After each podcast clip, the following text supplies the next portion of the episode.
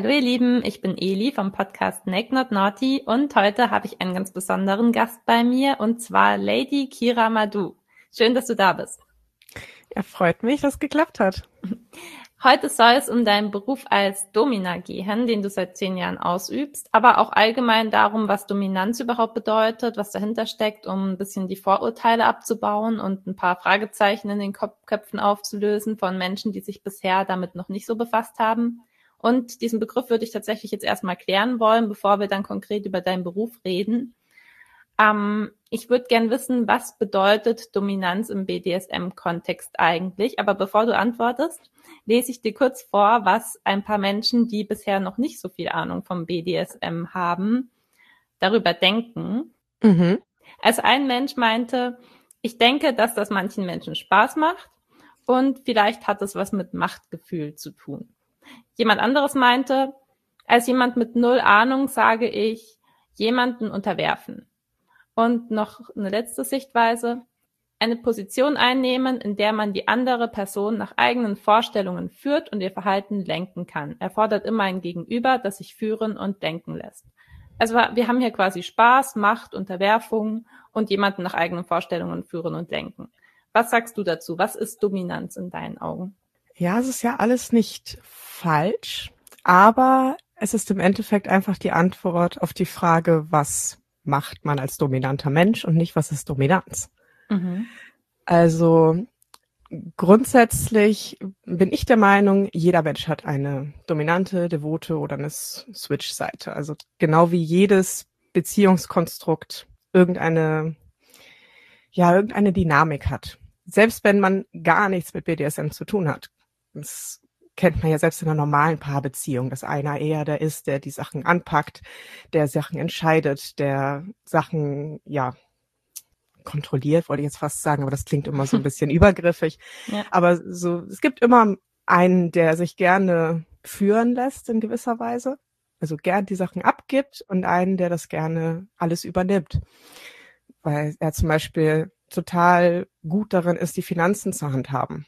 Und das muss ja auch gar nicht nach klassischen Rollenbildern gehen oder nach klassischen Geschlechterbildern.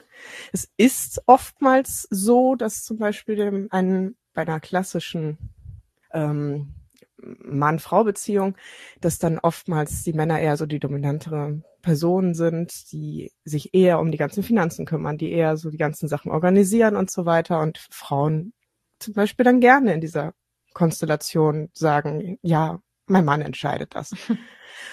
Äh, von daher glaube ich, dass jeder irgendwie so eine gewisse dominante, devote Ader hat. Und es ist ja auch wichtig, dass wir das irgendwo haben, auch gesellschaftlich, weil nicht jeder kann alles immer entscheiden. Mhm. Und nicht jeder ist auch wirklich gut darin, alles zu entscheiden. Also wir brauchen oftmals auch einfach jemanden, der für uns die Dinge entscheidet und mehr den Überblick hat. Und im reinen BDSM-Kontext es kommt auch immer noch drauf an, geht es um den sexuellen Kontext oder um alles, was dazugehört. Mhm. Weil es gibt ja Menschen, die sind grundsätzlich jetzt rein auf BDSM bezogen. Ja. Es gibt Menschen, die sind ähm, zum Beispiel sehr devot, unterwerfen sich gerne im sexuellen Kontext, also sind ähm, im Bett gerne ein bisschen passiver, kriegen gern gesagt, was sie tun sollen, lassen sich gerne mal so ein bisschen ja hin und her schieben in die Position, in der sie sein sollen und so weiter. Und an andere eben genau das Gegenteil. Das heißt aber nicht, dass sie zum Beispiel in der Beziehung genauso wären. Mhm. Und hm? ja, frag ähm, euch dazwischen. Im also würdest du sagen, dass Dominanz im BDSM-Kontext dann auch immer was mit Sexuellem zu tun hat? Oder ähm, kann man BDSM auch betreiben, ohne dass man das als Sex bezeichnet? Ja, sexuell ist ja nicht gleich Sex. Also da sind ja gerade wir als jetzt als Domina ja so das klassische Beispiel, weil die meisten von uns sind unberührbar. Wir haben gerade mit in, im beruflichen Kontext so gut, so gut wie nie äh, Sex mit im Sub.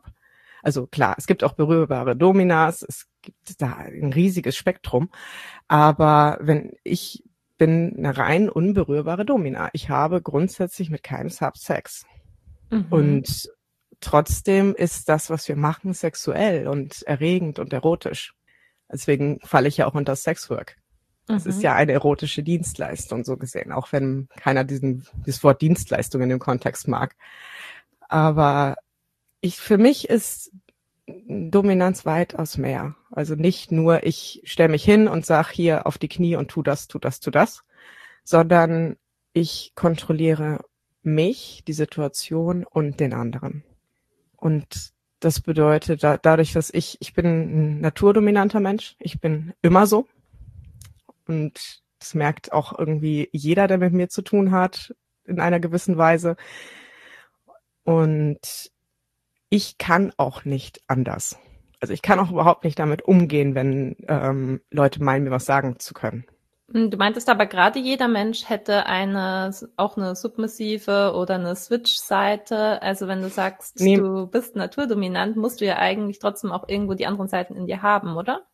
Nee, jeder hat eine Seite. Entweder ach so, er, ach so. Ist, er ist ein dominanter Mensch, okay. ein eher devoter Mensch oder ein Switch. Das gibt's ja auch. Switcher ja. wären dann eben das.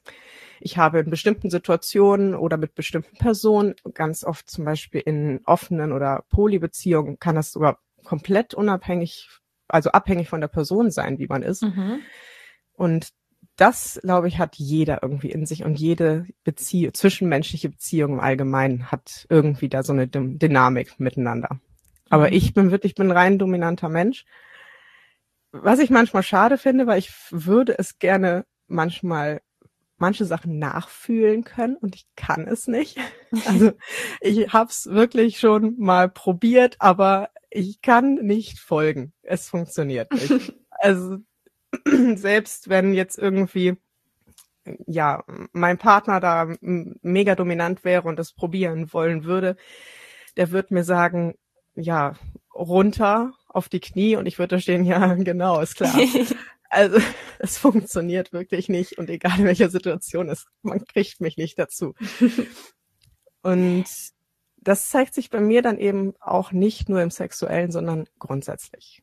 Also ich habe kümmere mich grundsätzlich gerne um alles. Ich ähm, habe gerne über alles die Kontrolle. Und ich bin der Meinung, wenn man ein dominanter Mensch ist und man hat für sich den Anspruch, man kann andere Menschen führen, dann fängt das bei einem selber an. Dann sollte man sich selber im Griff haben, man sollte selber sein Leben im Griff haben.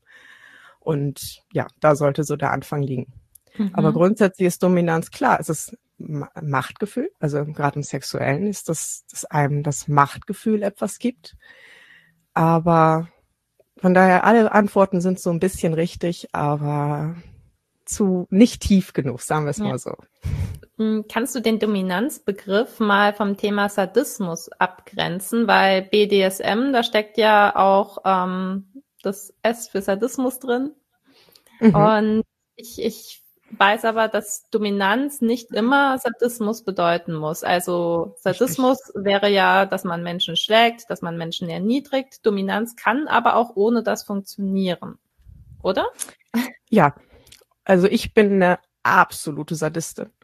Ich bin also in ganz, ganz, bis in ganz, ganz extreme Bereiche. Aber ähm, das muss es nicht sein. Also grundsätzlich ist das recht klar getrennt. Ich ähm, Dominanz bedeutet einfach nur das Führen und die Macht. Sadismus ist dann der Schmerz.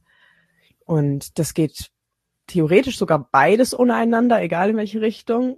Sadismus ohne jegliche Dominanz ist ein bisschen schwieriger dann auszuleben, aber grundsätzlich kann ich eine Session machen, ähm, in der absolut keine Schmerzen oder keine Beleidigung oder sowas drin, vor, drin irgendwie eine Rolle spielen. Bondage mhm. wäre so ein typisches Beispiel dafür. Eine reine Bondage-Session gibt, heißt, ähm, ist viel Loslassen, viel Kontrolle, Macht abgeben für den Sub, aber hat nichts mit Schmerzen zu tun. Mhm.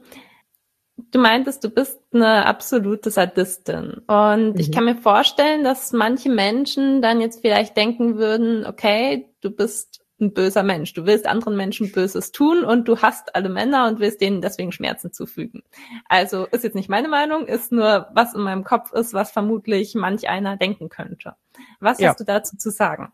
Ja, das ist ganz oft die Unterstellung. Also zum einen, Männerhass ist das Klassische machst deinen Job ja nur, weil du Männer hast und das ist absolut falsch. Ich habe null Männerhass. Also ähm, das wäre genauso, als wie man einer Feministin ganz oft unterstellt, ja, ihr hasst ja nur die Männer. Nein, nur weil ich ich ich möchte grundsätzlich Hingabe.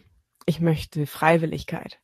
Wenn also das der wichtigste Grundsatz im BDSM ist ja die Freiwilligkeit. Wenn die nicht da ist, ist es Gewalt. Dann ist es kein Sex mehr und kein BDSM. Mhm. Von daher, beim Sadismus ist es recht leicht abzugrenzen. Ich hatte das Thema jetzt sogar erst die Tage, weil ähm, Sadismus ist ein Begriff, der oft benutzt wird, auch im ähm, kriminalistischen Kontext. Dass es dann heißt, ja, der war ein Sadist oder sowas. Und dadurch kommt dann oftmals dieses Bild von alle Sadisten sind gewalttätig und wollen Menschen fertig machen und solche Sachen. Aber im, jeder Dom wird sagen, ohne die Hingabe, ohne den Willen, das für mich zu tun, ist das uninteressant.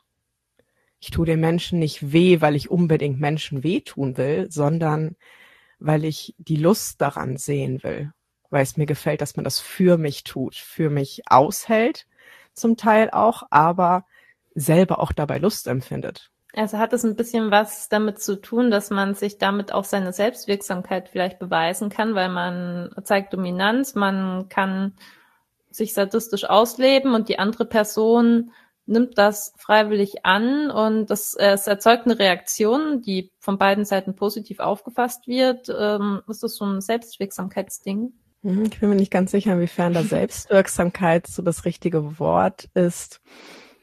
Ähm, also ich bin eine absolute Reaktionsfetischistin. Bei mir ist das noch extremer. Also ich, ähm, also um den Begriff mal kurz zu erklären, weil ich glaube, den kennt kaum einer, der nichts damit zu tun hat. Ähm, mir gefällt oder mich erregt am meisten die Reaktion des Subs. Also die Lust zu sehen, die ich auslöse. Das ist das, was bei mir am meisten kickt. Zwar jetzt egal, was ich dafür mache. Aber ja, natürlich, gerade wenn man dominant ist, klar macht das am meisten mit einem einfach zu sehen, das Level an Kontrolle habe ich über dich. So viel bist du bereit zu tun für mich. Aber ich glaube, du musst mir da ein bisschen nochmal dann Selbstwirksamkeit in diesem Kontext definieren, damit ich darauf genau antworten kann, auf was du hinaus willst. Ich bin mir nicht ganz sicher. Mm, also mit Selbstwirksamkeit meine ich, ähm, dass man eben sich selbst beweisen kann, dass man eine Wirkung erzeugen kann, weißt du? Ich meine, dass man auf seine Umwelt einwirken kann. Das ist ja an sich ein schönes Gefühl zu wissen, hey, ich habe, ich habe irgendwie die Macht, Dinge zu beeinflussen. Jetzt nicht nur in sexuellen Kontexten, sondern insgesamt. In, für jeden ist es ja ein schönes Gefühl, wenn man weiß, ich bin nicht unsichtbar, ich kann Dinge bewirken. Und im BDSM kann man halt das wirklich auf so eine richtig ähm, ja, ich weiß nicht, auf so eine ganz konkrete Art und Weise kann man so richtig sehen, mhm. hey, guck mal, wie viel ich bei jemand anderem bewirken kann. Ich könnte mir vorstellen, dass das irgendwie ein schönes Gefühl ist. Ähm, ja, grundsätzlich ist ja Selbstwirksamkeit ein Grundbedürfnis aller Menschen. Wir wollen ja irgendwie das Gefühl haben, wir können was tun. Mhm. Das ist Hilflosigkeit ist das Schlimmste, was uns passieren kann. Also immer so witzig ist im BDSM-Kontext ist es das, was man oftmals versucht zu bekommen das Gefühl von, ich bin hilflos und kann nichts mehr dagegen machen, aber es ist ja kontrolliert. Ja. Es ist ja in einem Rahmen von, ich gebe mich selbst in diese Situation. Von daher hat man diesen absoluten Kontrollverlust im Idealfall ja, es ja ist nie. immer simuliert. Genau, also es ist ein sicherer Ort, um Kontrollverlust zu erleben, der sonst beängstigend wäre. Aber ich glaube, es ist, ja, es kommt drauf an, was für eine Intention man hat und wie stark die Dominanz ausgeprägt ist. Wenn man selbst grundsätzlich ein Mensch ist, der zum Beispiel wenig Kontrolle in seinem Leben hat oder hatte und deswegen dieses Bedürfnis hat, sich das zu beweisen, dann kann das ganz sicher so in diesem Kontext sein, dass man über das Spielen und über das Dominant in einer Session sein so ein bisschen dieses Gefühl wiederbekommt und das vielleicht auch gut fürs eigene Selbstwertgefühl ist, mhm. was ich jetzt gar nicht werten möchte. Es ist grundsätzlich ein, eine gute, sichere Art, sich da auszuleben. Aber wenn man wirklich, wirklich sicher in sich selbst ist und wirklich eben, das ist eben das mit sich selbst gegenüber auch eine gewisse Dominanz haben, dann behaupte ich mal, braucht man das nicht. Weil ich muss ja keinem beweisen, mhm. irgendwas. Mhm. Warst du eigentlich von Anfang an in deinem Leben, als du gemerkt hast, du hast diese dominante Seite, warst du da schon immer cool damit oder hat dir das auch irgendwie mal ein unwohles Gefühl gegeben, dass du dich gefragt hast, okay, warum will ich so sein? Also warum will ich dieses und jenes tun? Ähm, ich kenn's irgendwie eigentlich nicht groß anders. Ich war schon immer so. Aber es hat mich zwischendurch mal genervt, weil ich oftmals gemerkt habe, es nervt die Männer. Also gerade so als Teenager, ähm, ja, ist so. Das Problem ist immer, als Frau dominant zu sein, man ist nicht das klassische Rollenbild. Und man ist nicht das, was Männer grundsätzlich erstmal erwarten. Und gerade wenn man dann an Männer gerät mit einem geringen Selbstwertgefühl, dann hast, ja, es gibt das halt schnell mal Probleme. Dann ist so die, dann trifft, treffen, trifft Dominanz auf beiden Seiten aufeinander und das kann nicht gut gehen. Weil einer versucht dann immer über, die Kontrolle zu haben. Und das ist einfach toxisch miteinander. Mhm. Und das kann dann schon frustrieren, wenn man einfach, aber gut, das ist in jeder Konstellation frustrierend, wenn man keinen Gegenüber hat, der passt. Und je älter man wird, umso mehr merkt man, dass da natürlich auch so, ja, dass solche Dinge wichtig sind, dass dann ein gewisser Einklang miteinander ist. Weil als Teenager ist, hat man die Lebenserfahrung noch nicht und denkt sich dann oft so von wegen, ja, wieso? Was ist, warum ist das so schwer? Also warum kommst du nicht mit mir klar? Warum kannst du nicht akzeptieren, dass ich eine Meinung habe und dass ich nicht das tun möchte, was du sagst? Und da kommen dann schon eher so mal die Selbstzweifel von wegen, warum ist das, warum bin ich so schwierig? Weil das Typische ist ja dann, dass, also, ja, das kann ich so sagen, weil es ja nicht nur ich, die das passiert, dass ich dann halt ganz oft zu hören gekriegt habe, oh, du bist anstrengend, du bist schwierig, oh, ja. Und ja, ich bin wahrscheinlich für jemanden, der nicht einfach akzeptieren kann, dass ich diejenige bin, die das Sagen hat, bin ich schwierig. Logischerweise. Und da muss man einfach dann einen Partner finden, der dann mit, mit bisschen besser im Einklang ist. Von daher, ja, da hatte ich dann schon so die Zweifel oder beziehungsweise hatte schon so das Gefühl, so, oh, warum muss das so schwierig sein? Warum bin ich für alle so anstrengend? Aber nie in dem Sinne, dass ich mir irgendwie gewünscht hätte, das mhm. wäre anders. Mm, als ich 17 war, da ähm, hatte ich jemanden kennengelernt. Äh, also ich hatte zuvor einfach nur ganz normalen Kuschelsex gehabt. Und ähm, mhm. dann habe ich mit 17 jemanden kennengelernt, der eine äh, stark äh, devote Seite an sich hatte. Also er hat einen speziellen Kink, äh, der, äh, es ist, es ist irgendwie, glaube ich, sowas in die Richtung Cuckolding gewesen. Mhm. Ähm, also, ich weiß auch gar nicht, vielleicht, vielleicht kannst du diesen Begriff mal kurz erklären, weil ich kann das nicht so gut erklären. Ähm, Cuckolding ist, ja, ist auch ein großes Spektrum, aber grundsätzlich ist das erstmal, dass ich ähm, Spaß daran habe oder meine Erregung daran finde, dass meine Partnerin, meine Frau oder meine Herrin, also meine weibliche Partnerin, ähm, Sex mit anderen hat vor mir oder in meiner Abwesenheit und der Punkt ist da sehr viel Erniedrigung. Mhm. Also diese Erniedrigung von ich bin nicht gut genug, um sie zu befriedigen, darum ja. macht das ein anderer, aber auch das Glück daran zu sehen, sie hat Spaß daran. Ja, genau das, genau das war es im Grunde. Also eigentlich meinte, es wäre nicht genau dieser King, meinte er eigentlich, aber ähm, so der Definition nach war es eigentlich genauso. Und ich konnte damals halt mit 17 überhaupt nichts damit anfangen. Ich war komplett überfordert. Ich dachte erst, er will sowas wie eine offene Beziehung oder so, aber dann ähm, wollte er eben selber sich nicht mit anderen Menschen ausleben, sondern nur ich sollte das und ich war einfach maßlos überfordert. Ja, da kommen dann ja oftmals bei Frauen so die Zweifel von wegen, warum willst du, dass ich mit anderen schlafe? Also ich, ich lieb doch dich, warum willst du das? Da kommen dann ganz oft so diese Gedanken. Ich, ich hatte schon Lust auf eine offene Beziehung, aber ich hatte jetzt keine Lust, meinen Partner damit zu erniedrigen. Und ähm, äh, also es, äh, wir haben dann viel drüber geredet und so und ich hatte dann es irgendwie versucht, äh, mich da irgendwie drauf einzulassen. Ähm, aber es wurde damals viel zu wenig geredet und äh, wir sind damit total gegen die Wand gefahren. aber ähm, ja, bei mir, also ich bin halt eigentlich ein Switcher. Also ich äh, kann sowohl Submission als auch Dominanz ähm, Positives abgewinnen, aber tatsächlich ähm, in der Praxis lebe ich eigentlich fast immer nur die submissive Seite aus. Es ist halt so, dass es damals dann so war, dass dadurch, dass ich ähm, mich überwunden hatte, diese so Erniedrigungen auszusprechen und so. Ich habe mich damit total unwohl gefühlt. Ähm, beziehungsweise nicht, ich habe mich nicht mit dem mit der Sache an sich unwohl gefühlt, sondern das Gefühl, dass ich danach hatte, dieses, okay, was habe ich denn da jetzt Schlimmes gesagt, was habe ich da Schlimmes getan? Also ich habe mich da selbst dafür dann quasi verurteilt, obwohl ich halt eigentlich nur das gemacht habe, was er wollte in dem Moment. Und ähm, dementsprechend, es war dann auch so, dass als diese Beziehung zu Ende war, ähm, hatte dadurch, dass ich, äh, dass so diese dominante Seite von mir so geweckt worden ist, hat es echt noch eine ganze Weile gedauert, bis ich mich anderen Menschen gegenüber wieder weniger arrogant verhalten habe. Ich habe dann wirklich äh, das auch irgendwie, ich, ich hatte eine gewisse Arroganz dann in Bezug auf andere Menschen und das hat mir überhaupt nicht gefallen und ich musste aktiv daran arbeiten, andere Menschen jetzt wirklich wieder auf Augenhöhe zu behandeln, weil mich das ähm, ja irgendwie so so weg von dem geholt hatte, was ich eigentlich bin. Und dementsprechend habe ich da eigentlich einen, eine totale Vorsicht gegenüber von Machtauslebung, weil ich glaube, dass Macht etwas ist, womit nicht jeder Mensch im, immer, immer umgehen kann. Erst recht nicht vielleicht, wenn man 17 Jahre alt ist. Und sollte man dann sowas vielleicht einfach besser lassen?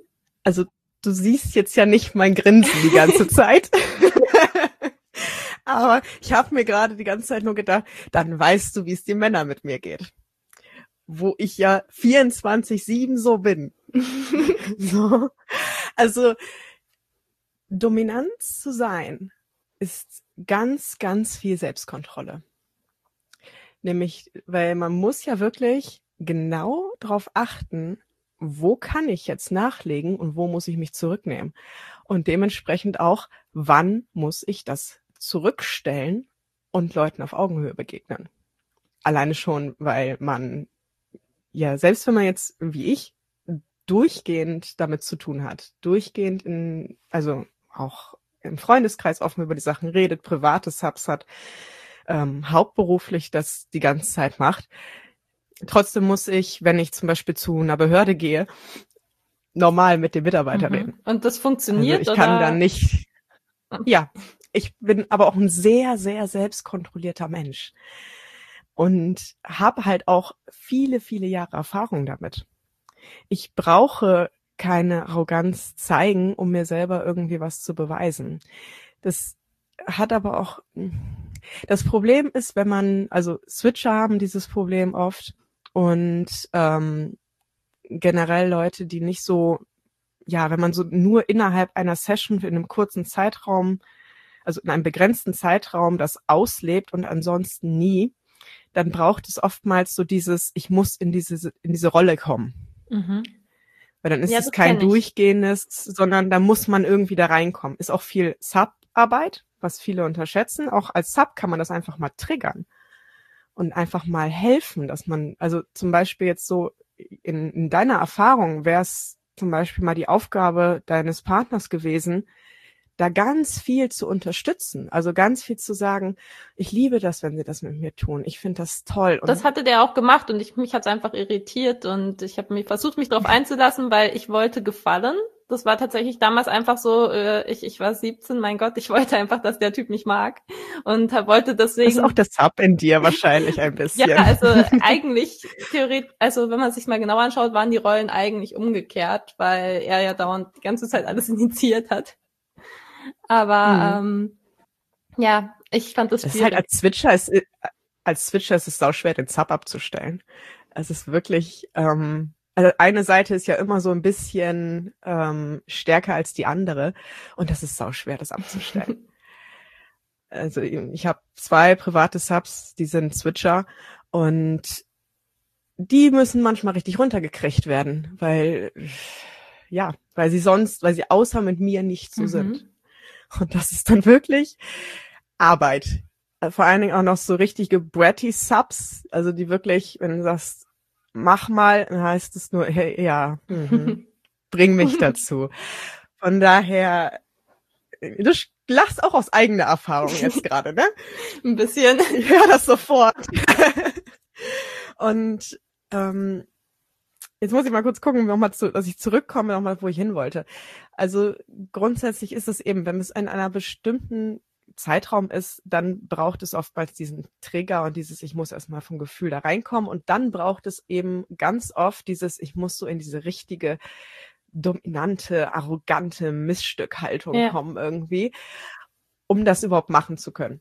Und das ist dann wirklich etwas, was schnell mal toxisch werden kann, wenn man es nicht wieder, wenn man nicht wieder rauskommt. Das ist auch zum Beispiel gut, dann ein vernünftiges Aftercare zu machen. Also wenn man sagt, außerhalb dieser Session gibt es bei uns Augenhöhe, mhm. dann sollte man wirklich sich Zeit nehmen nach der Session, um die Dinge zu besprechen, um wieder runterzukommen, um wieder normal miteinander umzugehen, damit man aus dem auch rauskommt. Also Aftercare ist genauso wichtig wie die ganze Vorbereitung und die Session selber. Das wird oftmals unterschätzt. Mm, ich finde, man, man merkt bei dem, was du sagst, dass eigentlich es sehr wichtig ist, dass man die Person, ähm, mit der man BDSM betreibt, gut kennt.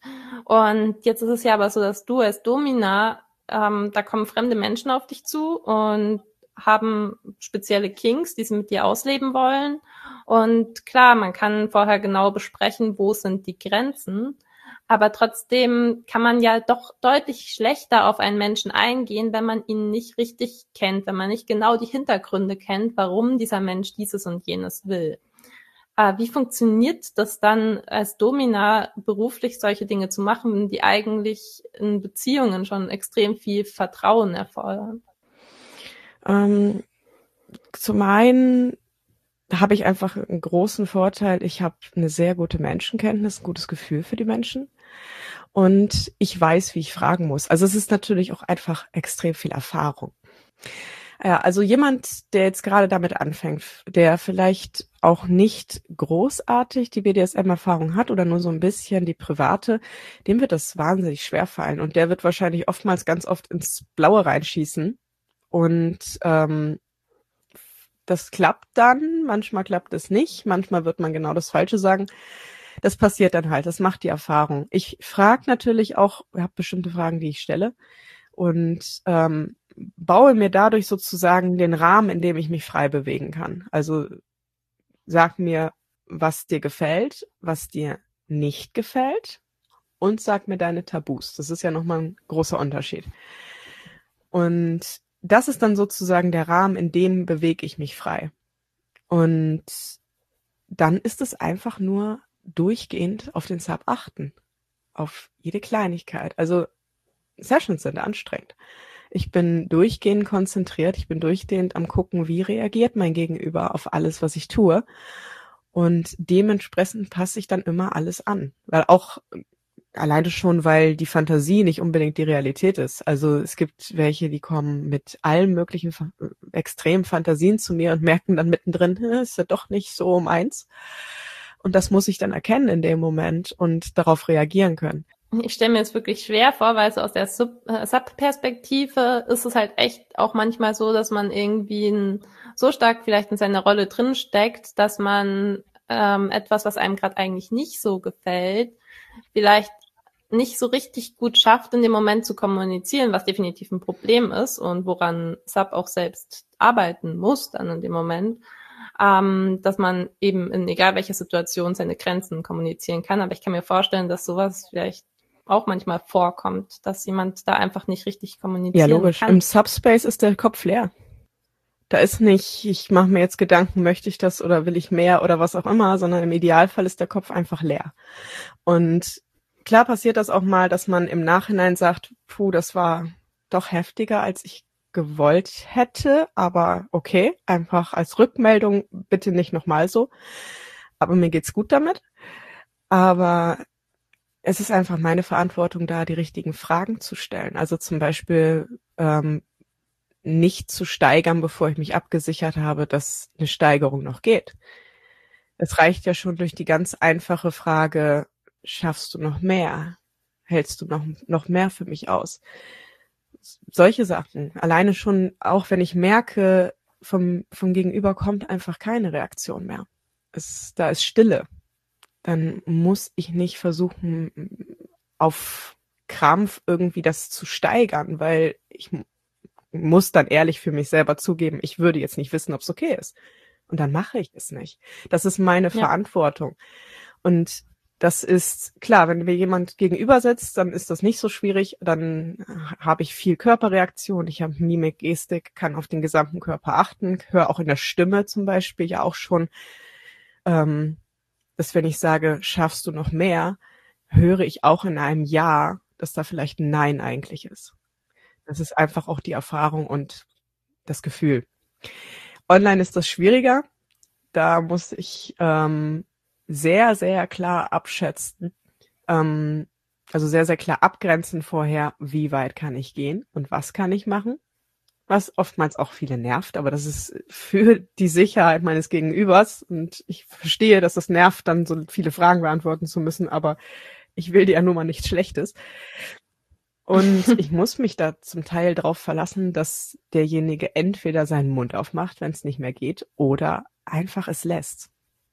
Das hat auch nichts mit ähm, irgendwie dann nicht richtigen, also mit Ungehorsam oder sowas zu tun, sondern wenn ich zu weit gehe, dann entweder sag was oder mach es nicht, ganz einfach bist immer noch ein erwachsener Mensch und hast eine ja. Verantwortung für dich selber. Und die kann man nicht zu 100 Prozent abgeben, vor allen Dingen nicht, wenn ich nicht vor dir stehe und dir helfen kann. Ja. Hm, kannst du aus, also wenn du beruflich dominant bist, kannst du daraus dann auch wirklich selbst sexuelle Befriedigung ziehen oder ist es vorwiegend eine Dienstleistung wie in jedem anderen Job auch, dass du halt machst, was der andere Mensch gerne hätte und äh, deine Befriedigung da eher im Hintergrund ist? Nein, ich mache grundsätzlich nicht einfach Drehbuch und das, was jemand hätte. Da habe ich gar keinen Bock drauf. Also das ist auch so ein bisschen mein Luxus, den ich habe, dass ich sagen kann, will ich nicht fertig biet mir, was du möchtest. Ich habe Anfragen manchmal von Sachen, die in meinen Tabus sogar stehen, wo dann gesagt wird, ja, aber ich gebe dir 5000 dafür. Ja, ist mir scheißegal. Und wenn du Null dranhängst, was ich nicht mache, mache ich nicht. Aber den Luxus muss man haben. Das ist klar. Also ähm, wenn ich, ähm, wenn sie sich irgendein junges Mädchen suchen, was ähm, finanzielle Probleme hat und deswegen meint, sie meldet sich mal an und verdient ein bisschen online als Domina und da kommt einer an und sagt, hier, ich mache das und das und das mit dir, findest du vielleicht nicht so geil, würdest du sonst nicht machen, aber ich gebe dir 10.000 Euro dafür bar auf die Hand. Weiß nicht, wie viele dann Nein sagen. Also den Luxus muss man natürlich mhm. haben. Aber ähm, also fängt schon allein damit an, wenn man sagt, wenn einer einem anbietet, du, für ein paar tausend extra, wie, wie wäre es dann doch mit Sex? Oder bist du dann immer noch unberührbar? Muss ja keiner erfahren. Passiert das in dem Ausmaß, dass Leute wirklich mehrere tausend Euro dir anbieten? Also die meisten sind so dumm und sa sagen, ich gebe dir einen Hunderter extra, wenn wir Sex haben. Und mir mal denke so, okay, ist okay. Soll ich dich blocken oder oder oder gehst du freiwillig? Ist was möchtest du gerne? Also das ist da, wo ich mir denke, ja gut, wenn du 100 fragst, irgendeine wird schon mal Ja sagen. Aber ähm, ja, es kommen halt auch, also nicht in dem Ausmaß, dass ich jetzt jeden Tag so eine Anfrage habe, aber zwischendurch habe ich das schon mal, dass einer sagt von wegen, ja, ich gebe dir 5000 für, wenn wir auch Sex haben. Wo ich alleine schon aus dem ganz einfachen Grund, also erstmal, ich habe meine Prinzipien und gegen meine Prinzipien kommt man nicht an. So. Aber ich würde alleine mir schon denken, wenn dir das so viel wert ist, was für einen Hintergedanken hast du dann? Also wie sicher ist es, mich mit jemandem zu treffen, der so viel Geld dafür ausgeben würde? Kann ich mir sicher sein, ich würde überhaupt das Geld kriegen? Kann ich mir sicher sein, ich komme da überhaupt jemals wieder weg?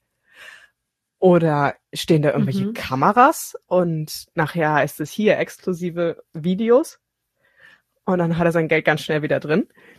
Also das wäre mir, selbst wenn jetzt irgendwie, wenn ich jetzt das überlegen würde, wäre mir das zu gefährlich.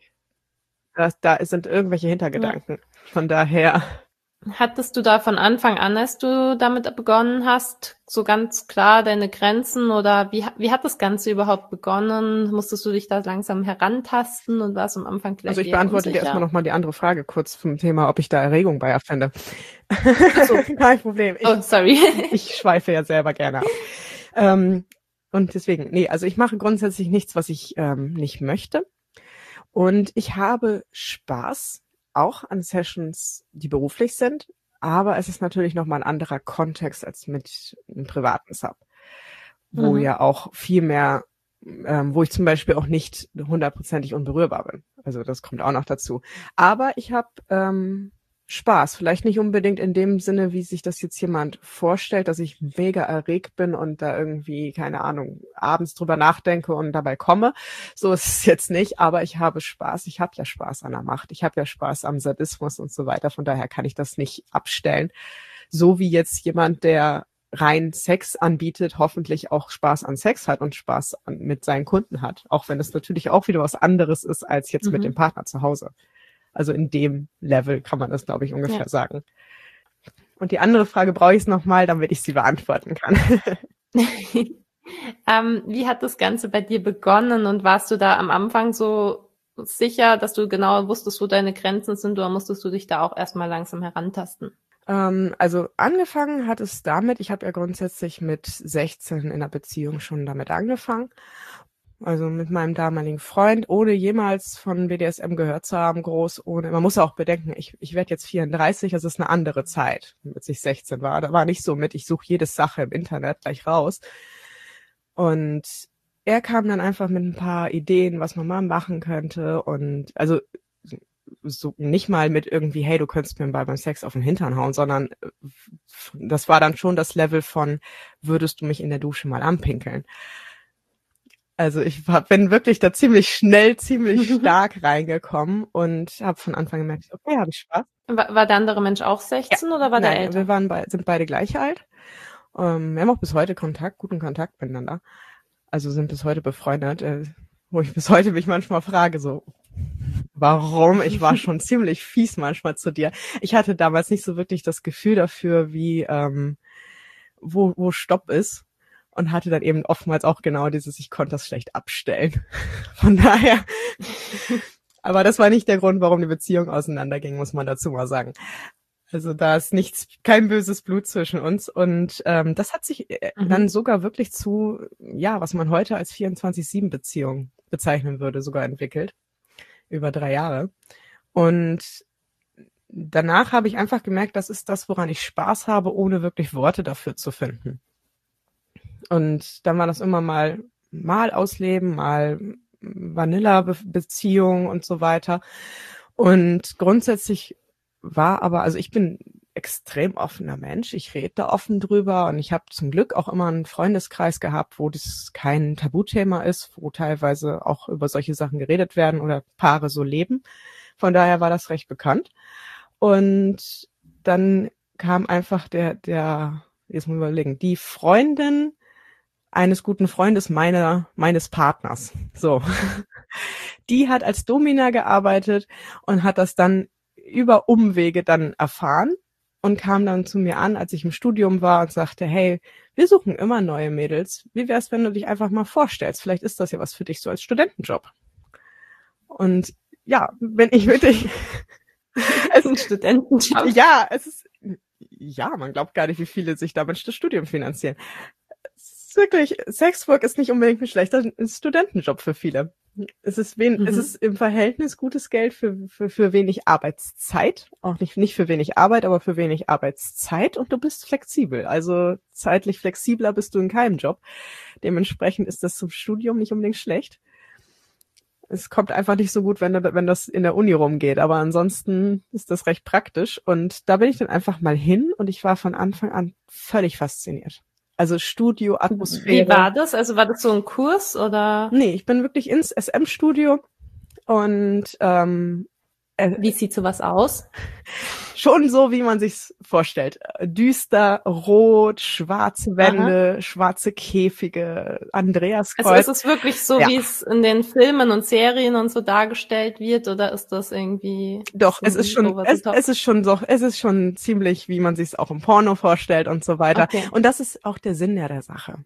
Es soll ja genau diese Fantasie beflügeln. Ähm, mhm. Mein Empfinden in einem Studio ist sicher ein anderes als ähm, aus Subsicht, da wo es eher, ähm, also wenn mein damaliger Freund mal mich besucht hat oder mich von der Arbeit abgeholt hat, er hat mal echt Schiss gehabt und wollte so schnell wie möglich wieder raus.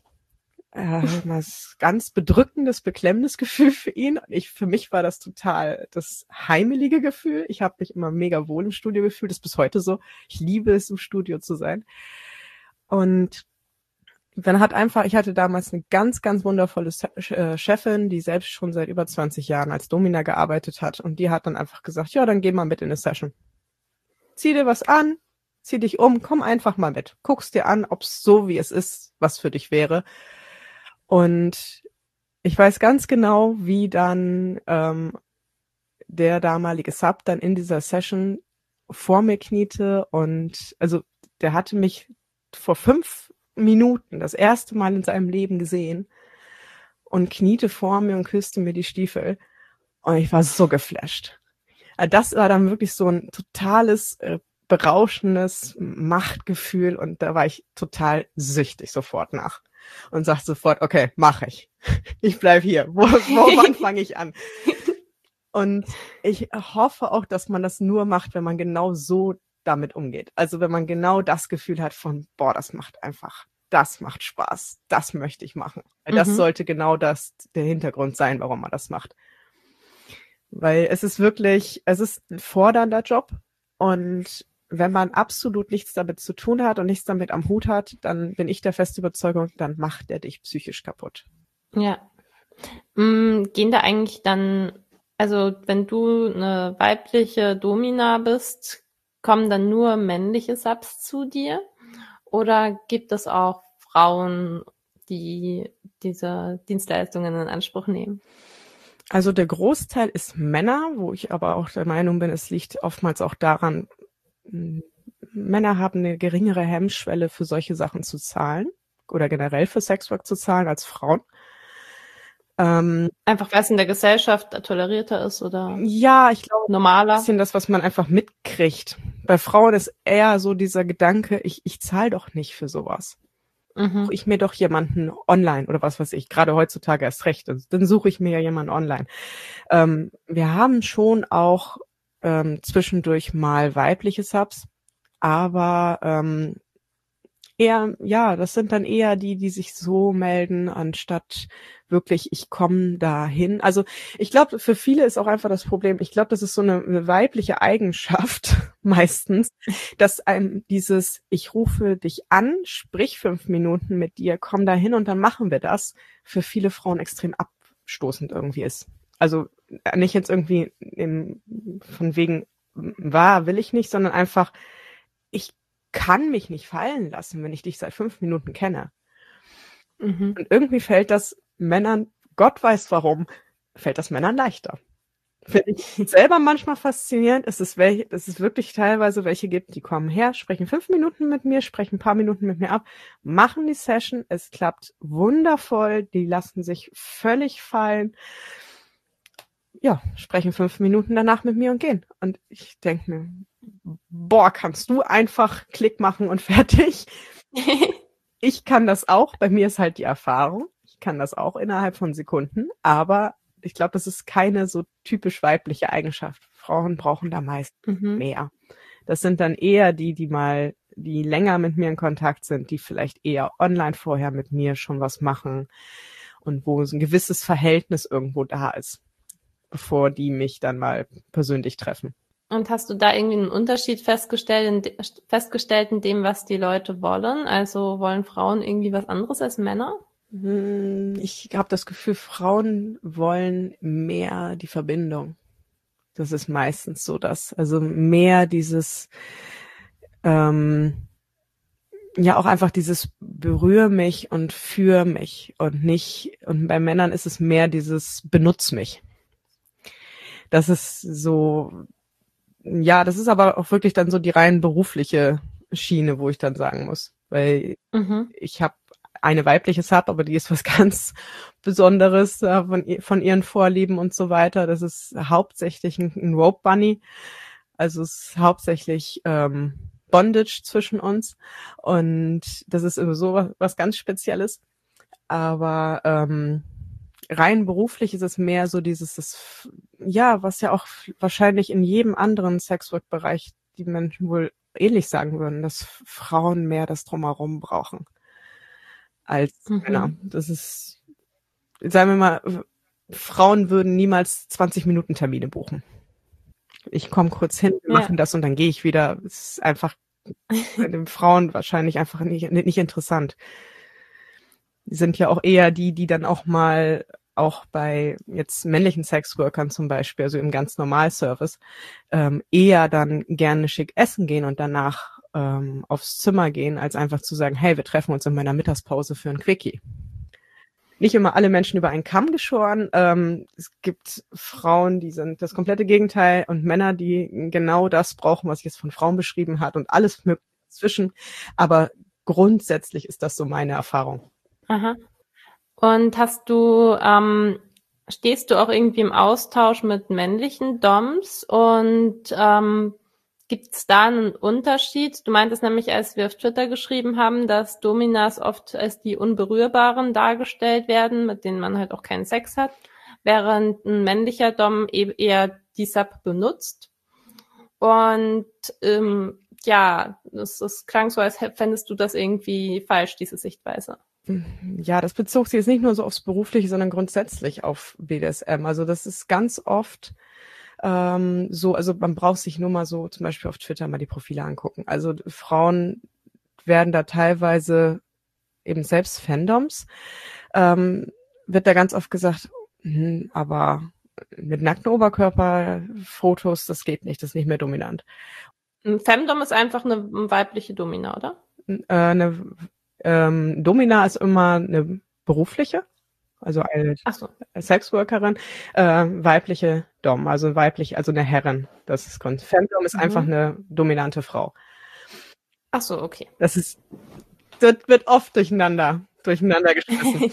ähm, und eben, also grundsätzlich einfach eine Femdom ist ganz oft, das heißt, ja, du darfst den Männern nichts geben. Du musst unberührbar sein. Oder gerade jetzt noch ähm, ähm, als Domina sowieso, das dann heißt, ja, wenn du, wenn du Sex anbietest oder wenn du auch nur generell im, im privaten Sex mit einem Sub hast, dann bist du nicht dominant. Wie kannst du nur? Nur ein Typ, nur ein Kerl, der auf Augenhöhe mit dir steht oder sowas, nur der darf an dich ran. Was, sonst verkaufst mhm. du dich unter Wert, mehr oder weniger.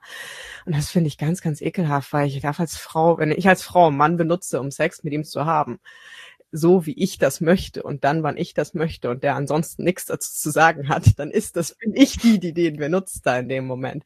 Und dann spricht, dann ja. ist das, ähm, also gerade wenn ich jetzt zum Beispiel sage, ich hätte einen Typen, den ich dauerhaft keusch halte und keine Ahnung, zweimal im Monat treffe ich mit dem, mit dem schließe den auf, hab Sex mit dem, lasse ihn da mal nicht mal kommen, danach verschließe ich ihn wieder. Möchte, soll mir mal jemand sagen, was daran nicht dominant ist weil ich benutze den in dem Moment als mein Sextoy. Einfach nur. Aber mhm. es wird dann ganz oft gesagt, nee, ein Sklave sollte unter dir sein. Wer sagt das? Also die Leute aus der Bubble selbst ja, oder? Also ganz oft äh, die die ja, es ist im Normalfall ist es eine männliche Ansicht. Von den Frauen wirst du es wohl seltener hören, sondern es ist im Normalfall einfach die männliche Ansicht. Es ist aber auch einfach das Kopfkino. Das Kopfkino mhm. ist die absolut unerreichbare Göttin an die keiner rankommt. Oder es kommt dann eher noch vielleicht so in diesem Cockold ähm, Kontext von wegen, ja, ein, ein, Kerl, der über mir steht, der darf da dran. Da habe ich dann halt Probleme, wenn ich keinen Mann als als Augenhöhe sehe. So. Was mache ich dann? Ohne Sex sterben, das ist auch keine Option. Also das und das finde ich so schlimm, weil wenn man sich die Profile anguckt von den Männern, also von männlichen Doms, dann siehst du alle zwei Bilder Schwanzbilder. Also da ist dieses ich benutze dich und hier, komm her und sieh, was du, was du für mich tun kannst. Egal, ob es dann auf Männer bezogen ist oder auf Frauen bezogen ist, das wird dann als mega dominant empfunden. Also, das ist, äh, ja. beim, beim Männern wird ganz oft, wenn ich dann so als Mann sagen würde, ich habe mit einer Frau eine Session, aber ich, aber ich würde ja niemals Sex mit der haben, da würden irgendwie alle ganz irritiert gucken, wieso? Wofür hast du die denn doch dann? Du sollst sie doch, also die ist doch dafür da, dass du Spaß hast. Also, das ist, ah, es ist halt so dieses, also wir hatten selbst online öffentlich darüber schon Diskussionen und so langsam, ich, ich habe immer so meine Tage, an denen ich es aufgebe oder an Tage, an denen ich auf Stress aus bin. Es, dann diskutiert, gönne ich mir die Diskussion mal und ganz oft wird es erklärt mit dem Schlüssel-Schloss-Prinzip. Nämlich, ähm, falls, falls das jemand nicht kennt, ein Schlüssel, der viele Schlösser öffnet, ist ein guter Schlüssel. Schlüssel. Ein Schloss, was von jedem Schlüssel geöffnet werden kann, ist ein schlechtes Schloss. Ja, das habe ich letztens gelesen. Wahrscheinlich war es dann auf deinem Profil. Möglich. Und ich hasse es. Ich hasse es. Ja, das klingt total schlimm. Weil es es kommt aus einer Zeit und mit einem Gedanken, ich wollte, also gut, aus einer Zeit für mich nicht ganz richtig, weil auch heute gibt es dieses Denken noch von Frauen müssen rein sein und äh, so wenig Sexualpartner wie genau, möglich. Um, um ihren Wert zu haben. Und ein Mann, der viele Frauen haben kann, der hat's drauf. Ja. Und das ist immer dieser Grundgedanke dahinter ist, Männer kriegen Fra Sex von Frauen. Und und Frauen lassen sich benutzen. Genau. Also wenn ich als Mann eine Frau ins Bett kriege, dann sagt schon das Wort, hab ich das hingekriegt. Mhm. Und passend dafür finde ich nämlich dann immer das, wenn man sagt, wenn die Frau Dessous anhatte, hast du nicht entsch entschieden, dass ihr Sex haben werdet. Das ist, es wird so viel selbst, also Kontrolle ist auch nicht richtig, so viel ja, Entscheidungsfreiheit einer Frau abgesprochen, die sich für Sex entscheidet. Das finde ich immer so widerlich, weil einerseits ja, Frauen, Frauen haben so viel zu sagen, Frauen sind ja alle gleichberechtigt und so weiter. Andererseits dann aber sagen, ja, nee, wenn ich Sex habe, dann habe ich das entschieden, dass ich die Frau benutze. Also entweder, das ist so ein grundsätzliches Denken, was ich ganz, ganz widerlich finde. Und ich finde es am schlimmsten, dass es gerade in einem Kontext, in der man sagt, eine Frau steht über mir und hat Macht, dann trotzdem sagt, nee, aber wenn du Sex mit mir hast, dann habe ich dich benutzt. Das macht für mich einfach null Sinn. Und das finde ich ganz ja. schrecklich. Es ist wirklich ich glaube, da liegt auch die Sache zugrunde, dass man einfach so das Bild hat, dass eine Frau weniger Lust auf Sex hätte als ein Mann und dementsprechend kann das ja nur für den Mann sein. Ja, was, das ist genauso wie das, wie das Bild, der Mann will ja immer, was so viele Männer unter Druck setzt, ja. wenn sie es dann, wenn sie dann einfach nicht so sind. Man muss einfach mal akzeptieren. Und da braucht mir auch keiner dann ankommen mit, ja, äh, biologisch und wir sind so gemacht. Nee, wir sind ein paar Jahre schon weiterentwickelt und wir sind sehr, sehr vielfältige Charaktere.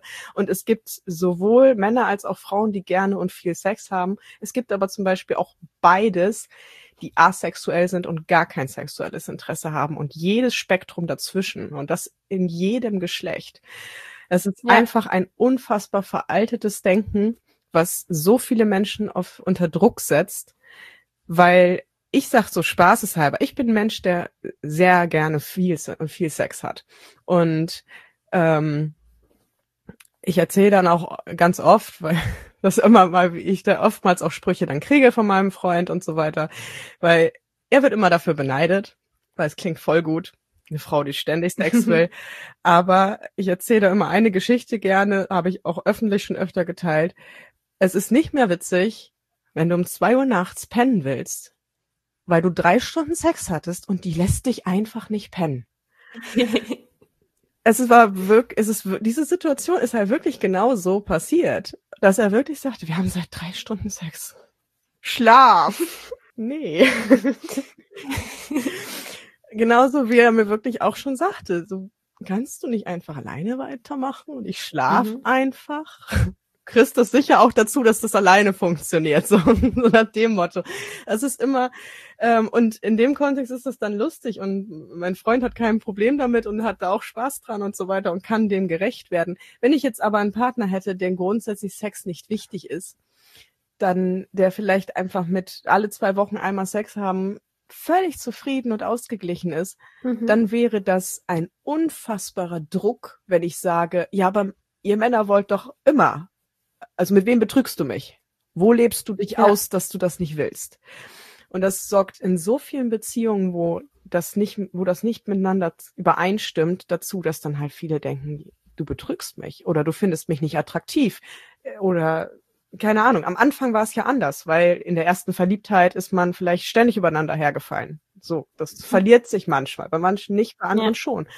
Und das ist schrecklich, was da für ein Druck auf beiden Seiten dadurch entsteht. Und dass es einem wirklich dann teilweise abgesprochen wird, dass das irgendwie, ja, dass man irgendwie da normal ist oder wie eben, also würde ich irgendwie keine Ahnung, jedes Wochenende irgendein anderes Sexdate haben, wird mir jeder absprechen, dominant zu sein. Obwohl es doch meine Entscheidung ist. Mhm. Du, ich spring mal ganz kurz noch mal so ein paar Worte zurück. Du meintest nämlich, ähm, wenn du halt quasi nach drei Stunden immer noch willst und der andere schon sagt, hey, kannst du jetzt nicht alleine weitermachen, ähm, ist es dann äh, nicht irgendwie eine Art Ausnutzen, wenn man trotzdem weitermacht? Also wo, wo genau merkt man, ob das jetzt eben wirklich ernst gemeint ist, von wegen, hey, lass mich schlafen, oder ob es immer noch im Konsens ist, wenn du weitermachst.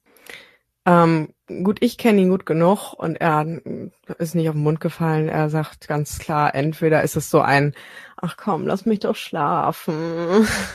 das ist dann eher so ein, ja, wenn du mich jetzt aber überzeugt kriegst, dann ist das okay. Mhm. Und ich merke ja auch eine körperliche Reaktion, also sagen wir es mal so. Und ich, ich, ich kann den Typ jetzt auch nicht unbedingt dazu zwingen, irgendwie was zu machen. Der ist ein Kopf größer und der hebt mich mit einem Arm hoch. Also im Zweifelsfall, wenn der mich aus dem Bett haben will, schmeißt er mich aus dem Bett. Aber ähm, grundsätzlich ist, egal in welchem Kontext, ist Nein, Nein, ganz einfach. Wenn ich merke, ja. da ist, das ist wirklich ein, ich möchte nicht mehr. Lass mich jetzt dann ist es ein Nein und fertig. Genauso, wenn ich merke, da kommt nichts. Also ich merke ja, ob mein Partner mitmacht oder ob der darauf anspringt oder ob das einfach oder ob der nicht zum Beispiel, dass ich an ihm anfange rumzufummeln und er kuschelt sich einfach nur an mich, dann merke ich ja auch, okay, es ist gut, es reicht. Da, da kommt nichts. Und das ich, ich wundere mich immer so ein bisschen, wenn Leute sagen, ich kann, kann nicht so ganz unterscheiden, ab wann jemand möchte oder nicht. Mhm. Ich denke mir immer, dann hast du wirklich schlechten Sex. Also, wenn du nicht weißt, ob die gerade dabei voll mitmacht oder nicht, dann solltest du dir wirklich darüber Gedanken machen, weil ein, ein Nein, okay, man kann vielleicht irgendwie mal sagen, so, mm, ja, habe ich vielleicht mich da so ein bisschen gezwungen mitzumachen? Habe ich das so ein bisschen demjenigen zuliebe mitgemacht? Aber ähm, grundsätzlich, ob jemand Spaß dabei hat oder nicht, sollte man eigentlich sehen können. Ansonsten ja. läuft da grundsätzlich ein bisschen was schief. Ja.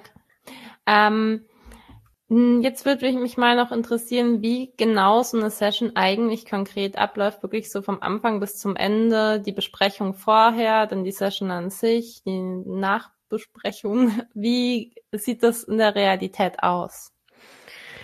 Das ist extrem unterschiedlich. Also es kommt darauf an, ob ich jetzt im Studio bin. Da ist es halt wirklich. Also ich meine, ich meine im beruflichen ja. Kontext, nicht im privaten. Nee, aber auch da gibt es einen ganz großen, große Unterschiede. Also wenn ich jetzt ganz normal im Studio bin und jemand macht einfach einen Termin mit mir ab, dann ist es wirklich, ähm, dass man einfach ja mir schreibt und kurz bespricht, so das und das wären meine Vorlieben, das sind meine Tabus, ist das möglich? So, also passt das überhaupt von den Vorlieben und so weiter zusammen? Und dann bespricht man eigentlich nur kurz Zeit, finanzielle und so weiter und hat danach vor, im Studio dann selbst wirklich einfach nur ein zehnminütiges, also ich gucke da nicht auf die Uhr, aber so im Schnitt sind so zehn Minuten Vorgespräch, wo man einfach noch kurz bespricht, so eben, wo ist der Rahmen, in dem ich mich bewegen kann? Was genau wäre so, was ist vielleicht auch so deine Grundfantasie? Das ist, sagen, denken dann viele immer so, ja, ich krieg ein Drehbuch, aber das ist eigentlich nicht. Aber wenn man mir mit einer coolen Rollenspielidee kommt, dann höre ich die gerne und dann möchte ich das ja auch wissen. Also grundsätzlich ist ja Wünsche zu äußern, zu sagen, hey, das, dieses Bild habe ich die ganze Zeit im Kopf und das möchte ich so gern mal ausleben, passt das? Ist ja jetzt nicht, man gibt mir ein Drehbuch vor, sondern einfach nur, das ist meine Idee, mach was draus. Und danach ist dann wirklich eigentlich duschen gehen, in den Raum gehen, Session und danach kurz Nachgespräch und fertig. Das ist dann wirklich so, ja, abgebrüht, sagen wir mal, wie man sich's vorstellt, wie es im Endeffekt in jedem Bereich des Sexworks ist. Ähm, das habe ich allerdings auch selten. Ich arbeite noch selten im Studio inzwischen. Ähm, die meistens eigentlich eher, dass ich mit den Leuten lang, lange schon Online-Kontakt habe. Wir haben vielleicht auch schon ähm, Online-Sessions miteinander gehabt. Und dann, wenn man sich dann trifft, kennt man sich auch schon ein bisschen mehr. Also dann habe ich, ist das auch kein ja, was war so dein Gedanke, was war deine Idee oder was auch immer, sondern dann weiß ich ganz genau, das ist der Rahmen, in dem ich mich bewege und dann habe ich mir von vornherein überlegt, was ich machen möchte. Und das sind auch eher die Sessions, die mir gefallen und auch ich finde auch immer die besseren Sessions, weil man halt tiefer gehen kann. Man halt wirklich bisschen, man muss nicht ganz so oberflächlich bleiben, weil man kennt denjenigen besser. Was du ja auch sagtest, man kann, es ist halt einfacher, je besser man sich kennt und je besser man weiß, worauf der andere auch anspringt. Das ist natürlich auch ein ja. Riesenunterschied. Ich finde es auch extrem wichtig, dass man weiß, warum der andere auf äh, dieses und jenes anspringt, weil ich finde, das BDSM kann eben einen sexuellen Effekt haben, es kann aber auch einen therapeutischen Effekt haben. Und ich, also ich finde, so im privaten Leben ähm, ist es extrem wichtig, dass man da unterscheidet, warum, ähm, also die submissive Person, was genau erhofft die sich aus der Auslebung dieses Kings? Und dann kann man darauf halt viel gezielter eingehen, damit dann auch wirklich aus dem BDSM heraus dann das Resultat ähm, kommt, das man sich erhofft hat. Ja, auf jeden Fall. Also ich frage zum Beispiel auch super gerne nach, wie es überhaupt zu Vorlieben kam. Also wann man das erlebt, wann man das gemerkt hat, in welchem Kontext man das gemerkt hat und so weiter, weil das macht auch ganz viel. Also erstmal, ich bin ein super neugieriger Mensch. Das muss man noch dazu. Und ähm, grundsätzlich hilft mir das auch, äh, ähm, vielleicht noch Sachen rauszufinden, auf die man anspringen würde, von denen man sich selber gar nicht so richtig bewusst ist, dass es so ist. Das weil man, wenn ich zum Beispiel einfach weiß, okay, das ist mit der und der Erinnerung verbunden, dann kann ich auch noch mal wieder ganz anders damit spielen. Es gehört immer wahnsinnig viel Psychologie dazu. Ähm, und ja, für viele ist das auch therapeutisch. Also ich habe ähm, ich habe auch so Sessions gehabt, wo es hab mittendrin angefangen hat zu weinen vor Erleichterung, weil es für ihn einfach so schön war, en endlich mal so, so abzuschalten, endlich mal das auszuleben oder solche Sachen. Also das hat man jetzt gerade natürlich ähm, mit eher mit älteren Subs, die vielleicht wirklich so seit 40 Jahren verheiratet sind und nie das privat ausleben konnten. Und dann das endlich mal auf diese Art und Weise können und wo das absolut befreiend dann ist. Es können schon so einfache Sachen sein, wie zum Beispiel Feminisierung, also das, das Tragen von Frauenkleider. Das ist alleine nur das oder ähm, was für viele so ein unfassbares Tabu ist, gerade eben von der älteren Generation, die würden sich niemals trauen, das der, das der Ehefrau zu sagen. Weil sie mhm. so eine Angst hätten, abgelehnt zu werden, die nicht unberechtigt ist, muss man dazu mal sagen. Also sind schon Ehen an solchen Sachen kaputt gegangen. Und das ist vielleicht für uns heute so ein bisschen schwieriger nachvollziehen, weil wir Gott sei Dank offener sind und offen gelernt haben, offener in Partnerschaften zu sein. Aber wenn man jetzt bedenkt, so die Generation aus den 60er, 70ern, die sind nicht so aufgewachsen und da kann es dann schon sein, dass wenn man sagt, man seiner Frau erzählt, man ja, wird gerne mal mit einer Peitsche einen auf den Arsch kriegen, dass die sagt, boah, perverses Stück, verschwinde. Und, ja. Äh, der erste Impuls ist immer zu lachen, aber das ist ja, es ist eigentlich traurig. Es ist wirklich, also das ist eine unfassbare. Es wirkt so absurd. Ja, weil wir uns das nicht vorstellen können, dass man heute, ähm, man muss sich das, also was ich immer einen ganz guten Vergleich finde, ist, heute würden wir niemals mehr völlig durchdrehen, hoffentlich, weil jemand sagt, er ist schwul. Ja. Wir sagen, aber es gibt leider immer noch voll viele Leute, die ja. da durchdrehen. Es gibt auch wahnsinnig viele Leute, die heute noch BDSM völlig widerlich finden. Also auch das gibt's noch zu Genüge. Aber man muss jetzt mal bedenken, wenn jemand, der jetzt ähm, 60, 70 ist, ob's dem so leicht fallen würde, sich zu outen? Weil er in einer Generation aufgewachsen ist, wo er damit, wo er mitgekriegt hat, das ist widerlich, das ist abnormal, sowas so sollte man nicht sein. So ist das halt mit Fetisch genauso. Und das, da hat es gerade vor allen Dingen etwas sehr Therapeutisches oder eben auch, ähm, wenn man einfach jemand ist, der Klassiker, der unfassbar viel Stress im Leben hat, der unfassbar viel ähm, Verantwortung im Leben hat, für einen kleinen Zeitraum mal das abgeben zu können, den Kopf abschalten zu können, kann auch unfassbar viel mit einem machen, unfassbar viel helfen. Ja. Mm, ich, ich glaube, dass äh, manche Menschen deswegen BDSM total ablehnen, weil es, wenn man halt nicht nicht sieht, welchen Mehrwert das manchen Menschen bringt, weil es einem selber nichts bringt, dann könnte ich mir vorstellen, hat man nicht so diesen Blick dafür, dass es quasi wirklich was Einvernehmliches ist. Und dann ist es halt, also dann, dann wirkt es erstmal politisch nicht korrekt, weißt du? Mhm. Ich habe mir, ich habe mir einen ähm, Satz rausgeschrieben, den du unter einem deiner Videos stehen hattest. Ich lese ihn, ich lese ihn mal kurz vor. Na, Kackold, da sitzt du nun und musst mit ansehen, wie ich mich für meinen Lover sexy anziehe. Einen echten Mann, nicht sowas wie du. Mhm. Das ist ja erstmal ein Satz, der ähm, außerhalb des Kontexts ist der ziemlich krass.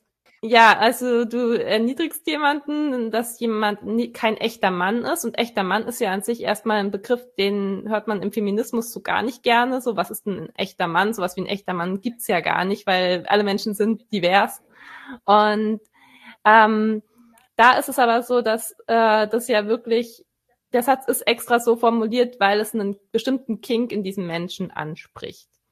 Aber ähm, ja, ich, äh, ich kann halt schon nachvollziehen, dass wenn man da überhaupt nicht drinsteckt in der Materie, dass man nur sieht, ähm, dass da gerade jemand erniedrigt wird und äh, das Mannsein abgesprochen wird und dass das irgendwie was Schlimmes ist. Und ja, ich weiß nicht, was ist dein Eindruck, warum Menschen da so eine Ablehnung haben? Also du hättest dir sogar noch einen besseren raussuchen können, der noch nicht gar nicht mal so alt ist, ähm, wo ich genau weiß, dass jeder außerhalb dieser Bubble oder die meisten außerhalb dieser Bubble da nicht ganz so begeistert von wären von dieser Aussage. Und zwar ich vor kurzem erst gepostet. Ähm, ich müsste, weiß nicht den hundertprozentigen Wortlaut, aber ich hatte gesagt, ähm, für mich gibt's, ich lebe nicht in einer Alpha- und Beta-Männerwelt. Ähm, für mich, äh, es gibt Alpha-Subs und Beta-Subs, alle Männer stehen unter mir. Und ich weiß ganz genau, dass da sehr viele Männer außerhalb von dem Ganzen das nicht so ganz geil fänden mhm. und vielleicht auch den Drang hätten, mir das Gegenteil zu beweisen und äh, have fun with this. Ich habe eine Blockliste. Ähm, man muss immer bedenken, zum einen, ähm, man muss nicht erstmal nicht alles toll finden, was ich sage. Man muss meine Meinung auch nicht toll finden. Man kann mich sogar einfach auch ignorieren, weiter scrollen oder mich blocken. Das würde ich sehr vielen Menschen auch einfach mal empfehlen, anstatt sich so getriggert zu fühlen. Zum anderen ähm, muss man auch immer noch bedenken, dass ein Teil auch einfach Fetischplay ist. Also, ja schon mehrmals sagte, ich bin naturdominant und ich bin so ziemlich jedem gegenüber das und ähm, es gibt bei mir kein Switchen, kein Subs, keine Subseite und kein Mann kommt gegen mich an. Also es ist, ist leider, leider, nein, ja auch nicht leider, aber es ist halt so, so. Und da braucht mir auch keiner immer ankommen von wegen, ja, du musst ja nur bei den Richtigen finden. Ja, nee. So, es ist einfach so. Man kann auch einfach akzeptieren, dass nicht jede Frau sich mhm. unterwirft. Ähm, äh, von daher, auch wenn es eine polarisierende Meinung ist, kann man auch einfach mal akzeptieren, dass ich nun mal keinen Mann auf Augenhöhe akzeptiere. So. Mhm. Ähm, also ich, ich glaube, das ist bei dir jetzt aber auch wirklich, also du meinst das schon so im Bezug auf, wenn du jetzt mit einem Mann interagierst, dass du quasi dann einfach dich immer als die dominante Person siehst, oder? Aber nicht, dass ein Mann irgendwie in deinen Augen weniger Rechte hätte als eine Frau oder Nein, so, oder? Null. Das ist genau. alleine schon. Ja, ich glaube, das ist eben der Unterschied. Das ist das, wie, wie die Leute es halt falsch wahrnehmen. Dass es halt so aufgefasst wird, als würdest du dir denken, hey, ähm, alle Männer sind Dreck und ich bin über allem, weil ich eine Frau bin. Und das ist es ja eben nicht, sondern es ist ja wirklich äh, in dem Moment ein Spiel und Nee, man merkt ja. es alleine schon daran, ich sage nie Sklave. Ich sage immer nur Sub. Ich benutze das Wort Sklave selten, weil ähm, für mich ist ein Sub ein Sub. Ein Sklave wäre einer, das, das wäre ein anderes Level an Erniedrigung bei mir. Und ich, ich glaube, du hattest irgendwo Sklave stehen, weil ich habe mir nämlich hier aufgeschrieben, das wollte ich dich nämlich auch noch fragen. Im Fetischbild kann das schon sein, aber so im, so, im normalen okay. Reden kommt das Wort mir selten über die Lippen. Also so wie es andere, ja, andere zum Beispiel dann online dann ständig sagen, ja, das Sklaven und was weiß ich. Nee, mhm. ein Sub ist ein Sub und ein Sub ist jemand, der ein Submissive, jemand, der einfach sich freiwillig in diese Position begibt. Und wer sich nicht davon angesprochen ja. fühlt, der braucht sich auch einfach mal nicht angesprochen fühlen. Das ist wäre auch mal was. also ich habe, wie gesagt, null Männerhass, überhaupt nicht. Und ja. hätte ich keine Beziehung mit einem Mann, muss man dazu mal sagen. Also wäre ich ja dumm. Ich würde ja, es wäre ja besser lesbisch. Ich, ich bin grundsätzlich pansexuell, also würde ich mir ja eher eine weibliche Partnerin suchen, wenn ich so abwertend über Männer im Allgemeinen denken würde. Mhm. Ähm, ich lasse mir einfach nur von Männern nichts sagen und mir gegenüber kann man nicht dominant sein. Das ist mhm. nun mal mhm. so. Aber ähm, das, was ich poste, gerade wenn ich solche Sachen mache, dann ist es ja wirklich in dem Moment Fetischplay. Also das ist ja wirklich, ich möchte in diesem Moment ja wirklich genau das triggern. Und wenn ich etwas zum Thema ähm, Sissifizierung, Feminisierung oder sowas schreibe, das geht ja auch in teilweise recht Hardcore-Richtung. Und ähm, wenn ich da zum Beispiel schreibe, du kleine Schlampe oder was auch immer, ähm, auch wenn ich das öffentlich poste, meine ich damit ja nicht jeden Mann auf dieser Welt. Sondern ja. die, die sich angesprochen fühlen. Und ich habe das Gefühl, vielen fehlt wirklich die, die, die Fähigkeit, einfach mal weiter zu scrollen, wenn sie es nicht betrifft.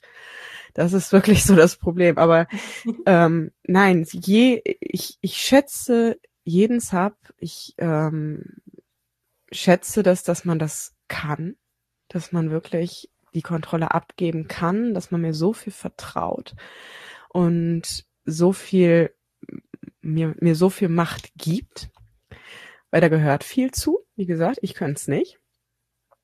Und deswegen wirklich etwas, was richtig gegen die Männer geht im Allgemeinen oder auf einen speziellen bezogen, ähm, von wegen, was man auf anderen Profilen sieht, Männer sind wertlos, Männer sind Dreck, Männer sind Müll, wird es bei mir nicht geben, weil es auch nicht meine Meinung ist. Mhm. Aber ich zeig dir gerne deinen Platz auf. Das ist einfach das, was ich dann gerne mache, aber ohne dich fertig machen zu müssen. Hm, ich frage mich auch, ob, inwiefern man im Fetischplay trotzdem politisch korrekt bleiben muss, weil alles, was man sagt, hat ja trotzdem eine Wirkung auf Menschen. Und ich habe mich zum Beispiel gerade an den Begriff Sklave so ein bisschen aufgehangen, weil ähm, Sklaven gab es ja tatsächlich in der Geschichte mhm. und das war keine schöne Sache. Es, äh, es sind Menschen gestorben, es wurden Menschen gefoltert. Also ähm, den Begriff Sklave dann im äh, sexuellen Spiel auf eine belustigende Weise zu benutzen, kann ich mir vorstellen, dass das manche Menschen ähm, kritisch sehen. Ich selbst, ich habe dazu nicht wirklich eine Meinung. Ich will, mir kommt es einfach kritisch vor, aber ich habe noch keine endgültige Meinung dazu, inwiefern man politisch korrekt bleiben muss beim Sex. Was meinst du? Also grundsätzlich ähm, darf man alles, was man, was anderen nicht schadet ähm, was man hinter verschlossenen Türen für sich tut, bleibt im Endeffekt jedem selber überlassen. Es ist genauso, ähm, also es gibt da viel, viel krassere Fetische und viel, viel krassere Bezeichnungen, die teilweise ich deswegen auch nicht mache, weil es gegen mein Empfinden geht. Ähm, wie zum Beispiel ähm, Raceplay oder also dass man jemanden aufgrund von seiner Rasse oder seiner also oder seiner Hautfarbe, seiner Herkunft, seiner Religion irgendwie sowas ähm, beleidigt was viele ja zum Beispiel im, im Findom öffentlich machen, das, was ich grundsätzlich nicht unterstütze, weil ich einfach, weil ich es einfach ekelhaft finde. Also weil es einfach ja nicht meinem entspricht. Also einfach, weil ich das nicht mag und deswegen unterstütze ich das nicht. Und das ist so typisch, dass ähm, zum Beispiel, dass man dann als äh, Türkin zum Beispiel sagt, ja, ihr ganzen Deutschen seid alle Dreck und deswegen habt ihr mir zu zahlen. Sowas. Das ist absolut mhm. nichts meins. Aber wenn das jemand mag, dann bitte mach, was dich glücklich macht. Solange du nicht anfängst, dass das in extreme Bereiche gibt. Genauso hatte ich auch schon Anfragen, die ich abgelehnt habe, weil sie mir zu weit gehen. Weil es zum Beispiel NS, ähm, also nur in den Kontext muss ich NS nochmal oh. genauer sagen, mhm. ähm, weil es wirklich ein ähm, Szenario war mit, ich wäre die Aufseherin in einem Konzentrationslager und er der Jude, der gefoltert wird. Und ich sagte, nein, ah, ah, keine Chance. Egal, was du dafür zahlst, nein. Möchte ich nicht. Wenn der das aber im Endeffekt nachher mit seiner Partnerin zu Hause hinter verschlossenen Türen macht, dann ist das ihre Sache. Ja, ich glaube, das ist ein riesiger Unterschied, wenn Leute was halt wirklich so für sich machen und auch, ähm, auch wenn du jetzt als Domina irgendwas anbietest und das aber halt mit der Person ähm, in den eigenen vier Wänden machst oder so, dann kriegt das ja erstmal sonst niemand mit. Aber sobald man irgendwie öffentlich ins Internet mit irgendwas geht, dann erzeugt man eine gesellschaftliche Wirkung. Und äh, du hast ja selber gesagt, manche Leute können nicht weiter scrollen, manche Leute fassen die Dinge falsch auf. Und ich glaube, da hat man echt eine Verantwortung, dass man vorsichtig ist, was man, äh, wie man die Dinge formuliert, damit man eben nicht irgendwelche Ungleichheiten in der Gesellschaft zum Beispiel triggert damit, dass man halt einfach in einem äh, Fetisch-Kontext irgendein Wort benutzt, das ähm, eigentlich nur die Bubble versteht. Ja, also wir regulieren uns schon auch in gewisser Weise ein bisschen selber, also dass dann auf bestimmte Sachen, es kommt zum Beispiel öfter mal vor, auch bei englischen Begriffen, dass jemand nicht so ganz, dass es im Englischen, im BDSM normale Beleidigung, also eine gängige Beleidigung ist und man sich aber selber zum Beispiel noch nie damit beschäftigt hat, was das Wort exakt bedeutet oder sowas. Und dann wird man von der anderen darauf hingewiesen und löscht daraufhin den Post, weil das das nicht ist, was man sagen wollte. Zum Beispiel. Und ähm, ja, man hat schon eine gewisse Verantwortung. Das hat man immer, als man im öffentlichen Leben irgendwo ist. Und ja. es ist man selbst, wenn man einfach eine Reichweite auf Twitter hat, ganz ehrlich, muss man auch fairerweise dann sagen. Und irgendwo hat man, fällt man immer dann in diesen Bereich von Influencer in Anführungsstrichen, dass man einfach irgendwie Menschen beeinflusst. Und ich finde, ich finde vor allen Dingen wichtig, gerade bei solchen Sachen, dass zum Beispiel bei mir klar ersichtlich ist, dass mein Profil ein Fetisch- und BDSM-Profil ist. Und kein kleiner privater Account, wo ich meine persönliche Meinung raushaue. Weil so kann man ja. dann auch zum Beispiel besser sehen, was, ah, okay, das ist, das ist jetzt gerade im Fetisch-Kontext gemeint. Also das ist ja, das geht ja noch in viel, viel krassere Richtung. Also wenn ich zum Beispiel post, poste, ich äh, ein Bild von einem Strap-on und ich dann sage, ich benutze dich und lass dich dann in der Ecke liegen. Jemand außerhalb des Kontextes wird da sagen, das wird, da wird Rape besch äh, beschrieben. Das ist aber ja in diesem, also in diesem ganzen Bereich ist das aber ja nichts Übergriffiges und nicht übergriffig, nicht gewalttätig, null gemeint, sondern einfach nur eine Fantasie. Also die Fantasie, die kickt. Auch wenn es in der Session dann sogar exakt so abläuft, ist daran nichts gewalttätig oder übergriffig, weil es ist von beiden Seiten zu 100 Prozent so gewünscht. Und das ist halt wirklich, am schwierigsten ist es immer dann, wenn jemand, der den Kontext nicht hat, dazu kommt. Aber inwiefern man politisch korrekt bleiben will, muss man für sich selber entscheiden. Wenn man gerne damit spielen möchte, mit ähm, eben mit Religion, mit Rasse, mit solchen Sachen, muss das jeder für sich selber empfinden, äh, in, entscheiden. Aber man muss dann auch nicht jammern, wenn man den Rücken, den Rück, äh, die Rückmeldung dazu kriegt.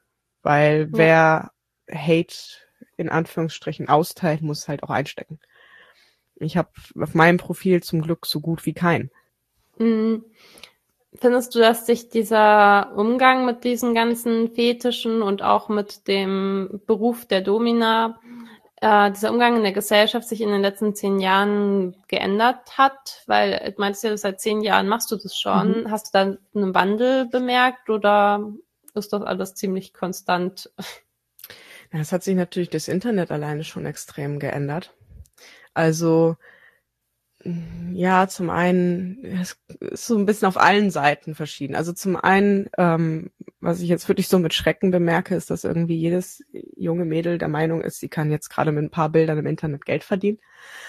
Und dann heißt es ganz oft von mir, bist ja nur neidisch und ich sagen muss, ich kenne die Zahlen dahinter, glaub mir, das ist kein Neid. Und grundsätzlich habe ich überhaupt kein Problem damit, wenn man auf diese Idee kommt, daran Spaß hat und das macht, solange man weiß, was man tut. Und ich bin immer der Meinung, dass nicht unbedingt jede dann weiß, was, wie gefährlich das zum einen ist, wo ihre Bilder alle landen können, dass ich lösche danach mein Profil, wenn ich das nicht mehr machen will, einfach nichts bringt, weil deine Bilder sind ja. nun mal im Internet und man kann Bilder screenshotten, man kann Bilder abspeichern und du weißt nie, wo deine Sachen landen. Du weißt auch nicht, wo deine Gesprächsverläufe landen. Auch die kann man screenshotten und das siehst du nicht. So. Von daher, das Ausmaß, was dahinter ist, da sind sich viele nicht bewusst. Mal davon abgesehen, es gibt sehr, sehr biestige Menschen, die wirklich sich zur Lebensaufgabe gemacht habe, andere fertig zu machen und die Adressen rauszukriegen und die privaten Profile rauszukriegen und äh, beim Arbeitgeber zu melden oder sonst irgendwas. Und man muss einfach verstehen, dass man im Sexwork ist, dass das bis heute, auch wenn es online ein bisschen entspannter ist, aber gesellschaftlich ist es nun mal ein Stigmata bis heute. Da kann man nichts dran machen. Die Gesellschaft ist so, auch wenn wir online dann vielleicht, je nach, man ist ja sowieso durch den Algorithmus immer in seiner Bubble, das kommt auch noch dazu und hat das Gefühl, das ja. ist völlig normal und wir sind alle offen und so weiter. Aber es ist nun mal nicht so. Es ist leider gesellschaftlich nicht so. Und Das war letztens so lustig. Eine Freundin von mir fand es richtig krass, dass ich ja auf meinem Twitter-Profil ein Bild hatte, wo man meine Brüste sieht und war ganz verwundert, so was darf man auf Twitter machen? Und ich meinte, man kann auf Twitter eigentlich so ziemlich alles ähm, tweeten. Man kann die primären Geschlechtsteile tweeten und sie wusste das einfach nicht, weil sie in einer komplett anderen Bubble war. Ja, Twitter ist sowieso extrem unbekannt im deutschsprachigen Raum, also extrem wenig genutzt im Verhältnis. Man hat aber das Gefühl, wenn man auf Twitter ist, die Welt ist da. Also da, da, ja. da läuft alles und da geht alles ab und da ist jeder online. Und außerhalb ist es einfach, also, die meisten Leute, wenn ich sage, ich bin hauptsächlich beruflich auf Twitter, also, ich habe nicht mal Twitter. Ich habe TikTok, ich habe ich hab Instagram. Okay, ja, das fällt einem dann wirklich so auf und man, es sind ganz spezielle Bubbles auf Twitter und da ist eben der Algorithmus sorgt dafür, dass man in seinem Bereich zum Großteil bleibt. Ähm, man merkt alleine schon dann, wenn ein Post mal wirklich ein bisschen viraler geht, dann merkt man ganz schnell, wenn der woanders landet, dann ist ja. doch nicht mehr alles so nett und freundlich und alle sind unterstützend.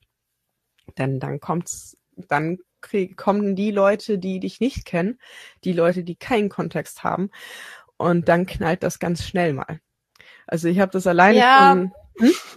Ich habe ich hab schon erlebt, dass eine meinte, weil ich, ich habe halt was getweetet und die hat es so aufgefasst, als hätte ich die Leute dazu aufgerufen, jetzt zu mir zu kommen und mich, und mich zu, zu vergewaltigen. Mhm. Und das war halt wirklich absolut gar nicht, sondern ich habe ein Spiel mit meinem Freund gespielt und äh, also ein sexuelles und hab halt äh, ein bisschen auf Twitter so geteased, weißt du, ich meine, es gibt andere Menschen, die lassen sich davon inspirieren, die finden das auch einfach anregend und sowas teilt man halt einfach in der Bubble, aber die für die war das ein Aufruf zur Vergewaltigung. Ja, das ist halt das Problem, wenn man den Kontext nicht hat. Also ich hatte das selbst ähm, auf YouTube. Ähm, ich habe auf meinem YouTube-Kanal nicht, nicht so viele Videos, aber ich habe und zum Findom zum Beispiel gar nichts, sondern nur ein einziges Short, wo ich einfach nur erklärt habe, was der Unterschied zwischen Domina, Femdom und Findom. Mehr nicht, wertfrei, nur die Erklärung. Ähm, und hatte unter einem komplett anderen Video, was nichts mit dem Thema zu tun hat, einfach nur ähm, erwähnt, dass ich Domina bin. Und also in einem Kommentar, den ich geschrieben habe, danach war der Rest also wirklich einfach nur das erwähnt, weil um meinen Punkt zu unterstützen und also dass ich halt berufliche Erfahrung in diesem Bereich habe und da ging ein Shitstorm drunter los von wegen ihr Scheiß Findoms seid doch nix besser. Ihr nutzt psychisch kranke Erklärst du Menschen. den Begriff kurz? Findom, ach so, ja, Entschuldigung. Ja, Weil den kennen vermutlich nicht du? alle. Bubble. Das ist die Sache. So, ich bin das nicht gewohnt, meinen Findom erklären zu müssen. Für mich ist das ein normaler Begriff, den ich dauernd benutze. Ähm, Findom ist der Fetisch der finanziellen Dominanz, also des, äh, der Erregung durch Zahlen, durch Macht, durch Geld und so weiter. Ist unfassbar verschrien, weil die Mhm. meisten Leute sich darunter vorstellen, wir zocken einfach irgendwelche Menschen ab. Die armen Menschen werden da fertig gemacht. Es ist ein Fetisch, in dem sehr krass oftmals beleidigt wird und sehr viel mit dem Gedankenspiel von ich ruiniere dich und für mich gehst du bankrott und was auch immer gespielt wird. Das Ähm, ist wohlgemerkt aber auch ein der, einer der Fetische, bei denen ich mir tatsächlich am ehesten denke, okay, ist das wirklich okay, wenn Menschen Mhm. das machen? Also ich habe da tatsächlich eine gewisse Skepsis, aber noch keine feststehende Meinung, weil ich mich einfach mit dem Thema nicht intensiv auseinandergesetzt habe. Aber ich wollte jetzt auch in der Folge gar nicht genau auf den äh, Fetisch eingehen, weil ich dazu wann anders noch eine Podcast-Folge machen kann. Aber du kannst es gerne kurz anreißen, was das für einen Shitstorm gab. Also ja eben, also es ist halt die, die, der Gedanke, den viele haben, ist halt von wegen, ey, wir machen die Menschen fertig und die sitzen nachher auf der Straße wegen uns, weil wir ihnen alles wegnehmen. So was, was Ja. alleine schon erstmal den Menschen Eigenverantwortung und ich rede mit einem erwachsenen Menschen irgendwie abspricht. Aber eben das ist oftmals das gesellschaftliche Bild und gerade weil das einfach auch viel Interesse, mediales Interesse kriegt, sehr viel auf TikTok ist und ich sogar mitgekriegt habe, ich muss mal suchen, dass es sogar auf RTL einen Bericht wohl davor gab vor ein paar Wochen und seitdem wird's ganz schlimm. Und deswegen ist da ganz oft dieses Bild. Und es gab dann wirklich einen riesen Shitstorm darunter, zu das zum Glück dann auch Gegenwind derjenige dann bekam, mit Romanen, der, der mir geschrieben hat, was ähm, dass ich das allerletzte bin, dass ich Menschen in den Ruin treibe und das sowas wie ich das gehört abgeschafft und hinter Gittern und was auch immer und ich sagte einfach erstmal nur, wie kommst du darauf, dass ich eine reine Findom bin? Da steht nichts von. Also da steht nichts in meinem Profil, da steht nichts in meiner Bio bei bei YouTube, nicht in meinem Namen. Ich habe kein einziges How to Findom Video oder was auch immer. Also woher kommt das? Ja, ich habe das gelesen. Ja, hast in meiner Videobeschreibung einmal gelesen, was ist Findom. Also kommst du darauf? Ich bin Domina. Ja, ich mag auch Findom. Ist aber ein kleiner Teil meines Jobs und ein kleines Teil meiner eigenen Fetische. Es gibt wenig wirkliche Finsubs. Der Haupt, grundsätzlich ist mein Hauptberuf, ich bin Domina. Also, wo ist dein Problem? Es ist ja nicht, dass ich Menschen Geld wegnehme. Ich kriege Geld für die Zeit, die ich, die ich investiere. Du kaufst dir meine Zeit, meine Aufmerksamkeit und mein Können. Was ist dein Problem? Ja, ihr treibt Menschen, ihr nutzt psychisch kranke Menschen aus. Das sind alles psychisch labile Menschen, die ihr in dem ganzen BDSM-Scheiß da alle ausnutzt. Ihr macht die fertig, die sind alle krank, die sollten alle in Therapie. Ich dachte mir nur, boah, Junge. Würdest du bitte deine eigenen Probleme erstmal therapeutisch aufarbeiten, weil da sind ganz viele. Wenn ich dich so triggern kann mit einem einzigen Wort, dann bitte überleg dir erstmal, warum das so ist, weil das ist nicht gesund, so viel Ärger in dir zu haben. Eben, es kamen Gott sei Dank auch einige Kommentare dann zurück von wegen, ja, wieso, sie hat doch da nichts stehen. Wo kommst du denn da jetzt drauf? Er hat nachher sogar dann irgendwann auch mal zurückgerudert mit von wegen, also, also, wenn du nur Domina bist, dann ist das natürlich okay. Aha.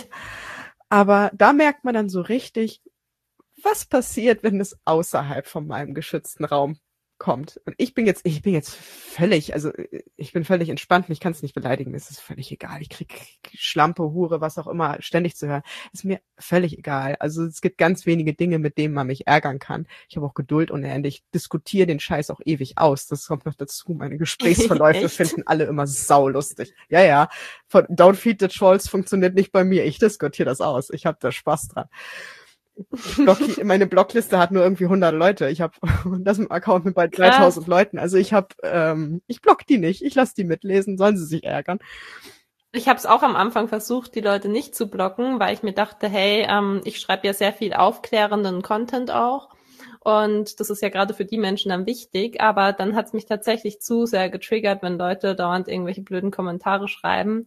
Und mich stresst sowas extremst. Also ich, äh, ich versuche zwar mich nicht drüber aufzuregen im Sinne von wütend zu werden, aber trotzdem es, es löst ein totales Unbehagen in mir aus. Ich werde zittrig, wenn ich irgendwelche blöden Kommentare lese und deswegen bleibt mir da gar nichts anderes übrig, als das alles zu blocken. Nee, überhaupt nicht. Ich bin da wirklich, ich bin da zu selbstsicher, zu ruhig, zu geduldig.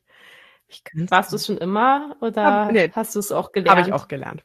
Also alleine schon ähm, über den Job mit der Zeit. Du musst dich damit irgendwie, du musst deine Art finden, mit den Dingen umzugehen, weil die Leute, äh, die Kommentare, das kam schon vor zehn Jahren als es noch Telefonate waren, als es noch angerufen wurde, um Termin zu vereinbaren und es dieses ganze viele Schreiben nicht gab, das ganze online viel nicht gab. Wir reden jetzt davon 2012, ne? Also das, da war das noch nicht so extrem wie heute mit dem ganzen Online. Und selbst da kam das. Anrufe mit, du dumme kleine Hure, wenn du fertig bist mit der Arbeit, dann stehe ich da und vergewaltige dich. Jo, ist gut, Junge. Dann, dann steh da und vergewaltige mich, danach kommt mein Und da hast du keine Angst Nö, bekommen? Ist mir, juckt mich nicht, das ist nur Gelaber. Und wenn es das nicht ist, mein Freund holt mich nach der Arbeit ab, dann soll er, soll er das ausdiskutieren, kein Ding. Nur weil das ist, ähm, wir sind da schon vorsichtig und passen auf uns auf. Ich laufe lauf ganz sicher nicht um 11 Uhr nachts dann nach der Arbeit im kurzen Rock dann, also weil ich ganz auf den Arbeits, also sowieso recht auffällig oftmals dann damals sowieso gekleidet war, also mein Stil nicht unbedingt sich von der Arbeit groß unterschied da wäre ich niemals alleine einfach zum Bahnhof dann gelaufen oder nach Hause gelaufen oder sowas. Da bin ich alleine schon immer vorsichtig gewesen, weil sollte nicht so sein, aber ich bin hab halt ja ein aufreizendes Aussehen und es gibt Idioten. Von daher muss ich mich so oder so schützen, unabhängig von der Arbeit. Auch wenn ich in einer Bar gearbeitet hätte und wäre danach so gelaufen, macht keinen Unterschied, ob ich da in welchem Bereich ich arbeite. Und am Anfang hat mich das mal geschockt, weil ich es nicht verstanden habe, weil ich dachte, was ist dein Problem? Und meine Chefin sagte dann aber ganz einfach, ja, die haben nichts sonst in ihrem Leben. Wie, wie traurig muss dein Leben sein, dass deine, dass, dass du in einem Studio anrufst, um irgendwelche Weiber zu beleidigen. Hast sonst nichts zu tun? Ja. So, und genauso denke ich mir, wenn jemand sich da wirklich eine Stunde Zeit nimmt, um mit mir online auszudiskutieren auf meinem eigenen Profil, wo es sowieso nicht weiterkommst, weil im Zweifelsfall da kommen immer Leute, die die, die da die gegen dich sind, weil grundsätzlich ich ja. bin in der besseren Position. Ich bin eine Domina in einer BDSM-Bubble. Also meine Position kann nicht besser sein. Von daher, wenn du dann als Mann herkommst und meinst, du willst gegen mich haten, ja, viel Spaß. Kein hm. Problem. Da sind ganz viele Frauen und also das sind erstmal ganz viele Männer, die es gar nicht abkönnen, wenn gegen uns geschossen wird. Und außerdem sind da sehr viele Frauen, die jeden Tag damit, klar, damit umgehen, dass Männer Männern verbal auf die Fresse zu hauen. Also von daher viel Spaß. Gönn dir. Aber ich denke mir vor allen Dingen, ich bin online und mache nebenbei meine Sachen, ich mache nebenbei meine Sessions, ich bin nebenbei am Absprechen und so weiter. Mich kostest du keine extra Zeit. Aber der stützt eine Stunde seines Lebens nur um mir zu sagen, wie scheiße ich bin und das eine Stunde mit mir auszudiskutieren, wer ist der Verlierer in dieser Situation? ich habe nur Unterhaltung. Und alle anderen sehen, wie ich, wie ich diskutiere, sehen meine Meinung und im Endeffekt stärkt es nur ihre Meinung über mich. Dass ich weiß, was ich tue, dass ich ordentlich argumentiere, dass ich nicht, nicht anfange rumzubeleidigen oder sonst was. Mich, mich kriegt man nicht dazu, öffentlich zu beleidigen. Weil keine Lust. So, kannst mich nicht ja. ärgern. Ich habe jeden Tag mit Typen zu tun. Und äh, ich habe auch jeden Tag mit, ähm, ja, eben meine privaten Subs sind absolute kleine Brats, die ärgern mich den ganzen Tag. Von daher, wenn ich, wenn die mich nicht aus der Fassung kriegen, dann kriegt das irgendein Typ aus dem Internet, der Langeweile hat, sicher nicht. Aber das, das Einzige, was ich, äh, das blocke ich nicht mal weg. Also, wenn es wirklich richtig, richtig dumm wird und richtig beleidigend, dann blende ich es vielleicht mal aus. Aber im Zweifelsfall, wenn ich Bock drauf habe, diskutiere ich sogar das aus. Mhm. Also selbst wenn mir irgendeiner drunter schreibt. Kostet aber Energie. Nö, ich finde das sau lustig. Ich hab da Spaß. Okay. Es ist wirklich, ich meine, ich werde unfassbar dauernd bewundert für meine Geduld. Aber ey, wenn, selbst wenn mir jemand drunter schreiben würde, du dumme Hure, sage ich immer, erstens bin ich dumm. Ich habe Abi, ich habe studiert, ich bin intelligent, aber okay. Zweitens, da fehlt ein Bist, weil da für deinen Satzbau fehlt noch das das, das, Tu-Wort in dein, damit es auf deinem Niveau auch verständlich ist. Und zweitens, Hure ist ein anderes Wort für eine Prostituierte, mit anderen Worten heutzutage eine Sexworkerin. Und ja, die, die, äh, mit BDSM als Domina falle ich in Sexwork, von daher ja ist diese Bezeichnung richtig, wenn auch nicht mehr ganz ordentlich. Könntest du besser formulieren. Ähm, wenn du es richtig formulieren möchtest, dann wäre das sowas wie, du bist eine Domina. Und damit hast du recht. so, und was kotzt die so viel mehr an, als wenn ich mich beleidigt fühlen würde. Mhm. Von daher, ich habe meinen Spaß. Ich spiele damit gerne. Ich habe da auch keinen Nerv manchmal drauf. Es gibt auch Tage, wo ich da einfach denke, yo, weg und fertig. Aber mhm. ähm, Zweifelsfall ärgern kannst mich damit nicht. Das Beste, was du machen kannst, wenn ich dir nicht gefalle, dann ist scroll weiter. Ignoriere mich. Ignoriere meine Existenz und block mich ganz einfach. Oder keine Ahnung, halt den Mund und guck dir meine Fotos an. Ist auch okay. Ja. So, wir reden jetzt schon sehr lange. ähm, ich würde langsam mal gegen Ende kommen. Ähm, und noch zum Schluss die Frage, was du dir von der Gesellschaft äh, für einen Umgang mit der ganzen Thematik denn wünschen würdest, das für eine Entwicklung und ob du sonst jetzt noch irgendwas loswerden willst, ähm, dann hast du jetzt ähm, die freie Bühne. Ähm, ja, was ich mir wünschen würde, ist recht einfach eigentlich. Also nicht unbedingt nur zum Umgang mit der Gesellschaft. Grundsätzlich für die Gesellschaft finde ich, würde ich mir in allen Bereichen einfach mehr Toleranz wünschen und mehr, dass man sich mit den Dingen beschäftigt, bevor man urteilt und eben auch einfach mal Sachen sein lässt, die nichts für einen sind, einfach die auch mal in Ruhe lässt, weil man muss nicht alles mögen. Also das würde sehr vielen Menschen gut tun. Und in dem Bereich würde ich mir vor allen Dingen eben wünschen, was ich ja schon mal angesprochen hatte, dass ich eben, dass viele sich mehr Gedanken machen würden, ob es wirklich ein Bereich ist, in dem sie arbeiten wollen. Auch weil es einfach für die Subs gefährlich ist. Wie wenn jemand, der keine Ahnung hat, irgendwelche Aufgaben gibt, die ja. potenziell schädlich sein können, weil man kann im BDSM sehr viel verletzen, wenn man nicht weiß, was man tut. Und das wäre so wirklich, ja, das, was ich mir wünsche, wo ich mir nicht ganz sicher bin, ob das ein frommer Wunsch ist oder ob das irgendwann sich doch mal in diese Richtung entwickeln würde. Ich habe ein bisschen Hoffnung ja noch. Ich versuche ja auch selber aufzuklären und eben vor allen Dingen die Subs mal wach zu rütteln. Sucht euch jemand Vernünftigen. Ihr habt da Verantwortung. Ihr müsst nicht vor jeder auf die Knie gehen oder als äh, anders in der anderen Konstellation genauso. Nicht jeder Typ, der sagt, er ist ein Dom, ist ein guter Dom. Manchmal ist er auch einfach ein toxisches Arschloch und das ist ähm, man muss da einfach mal für sich auch einstehen als Sub. Ja. Und seine Grenzen kennen und akzeptieren, dass diese Grenzen unantastbar sind. Fertig. Von jedem. Und egal in welcher Konstellation. Grenzen sind Grenzen. Und ansonsten, ja, finde ich das vielleicht sogar gar nicht das schlechte Schlusswort.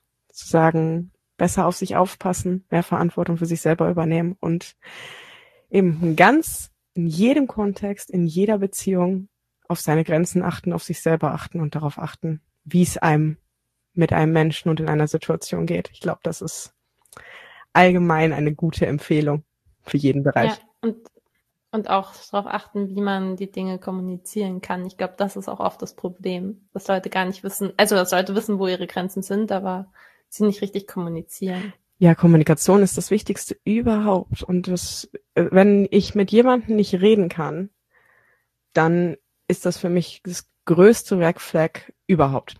Also ja. das, ich sollte meinem Partner oder generell ähm, selbst in einem beruflichen Kontext, egal in welchem Kontext, ich sollte jemand, mit dem ich irgendwas machen möchte, immer sagen können, wo, wenn etwas ist. Wenn ich das nicht kann, dann mache ich das nicht. Ganz einfach. Ich begebe mich niemals in eine Situation, in der ich ähm, nicht, in der ich äh, vertrauen muss, egal was es ist, ob es jetzt BDSM oder Sex im Allgemeinen oder keine Ahnung, im Zweifelsfall wirklich einfach nur ist, ähm, dass man über irgendwas sehr Privates reden möchte.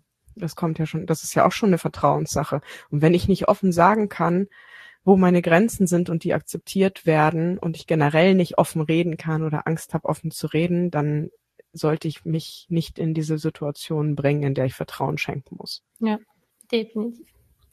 So, ähm, dann sage ich vielen, vielen Dank, dass du da warst. Ich glaube, das hat bestimmt einigen Menschen geholfen, um einen realistischeren Einblick in das Thema zu bekommen, manche Fragen zu klären. Und ich wünsche allen Zuhörenden noch einen traumhaften Tag. Bewertet gerne diesen Podcast oder lasst mir auf Twitter einen Kommentar dazu da. Und dann, wie du schon meintest, passt auf euch auf, passt auf andere auf und bis zum nächsten Mal. Tschüss. Tschüss.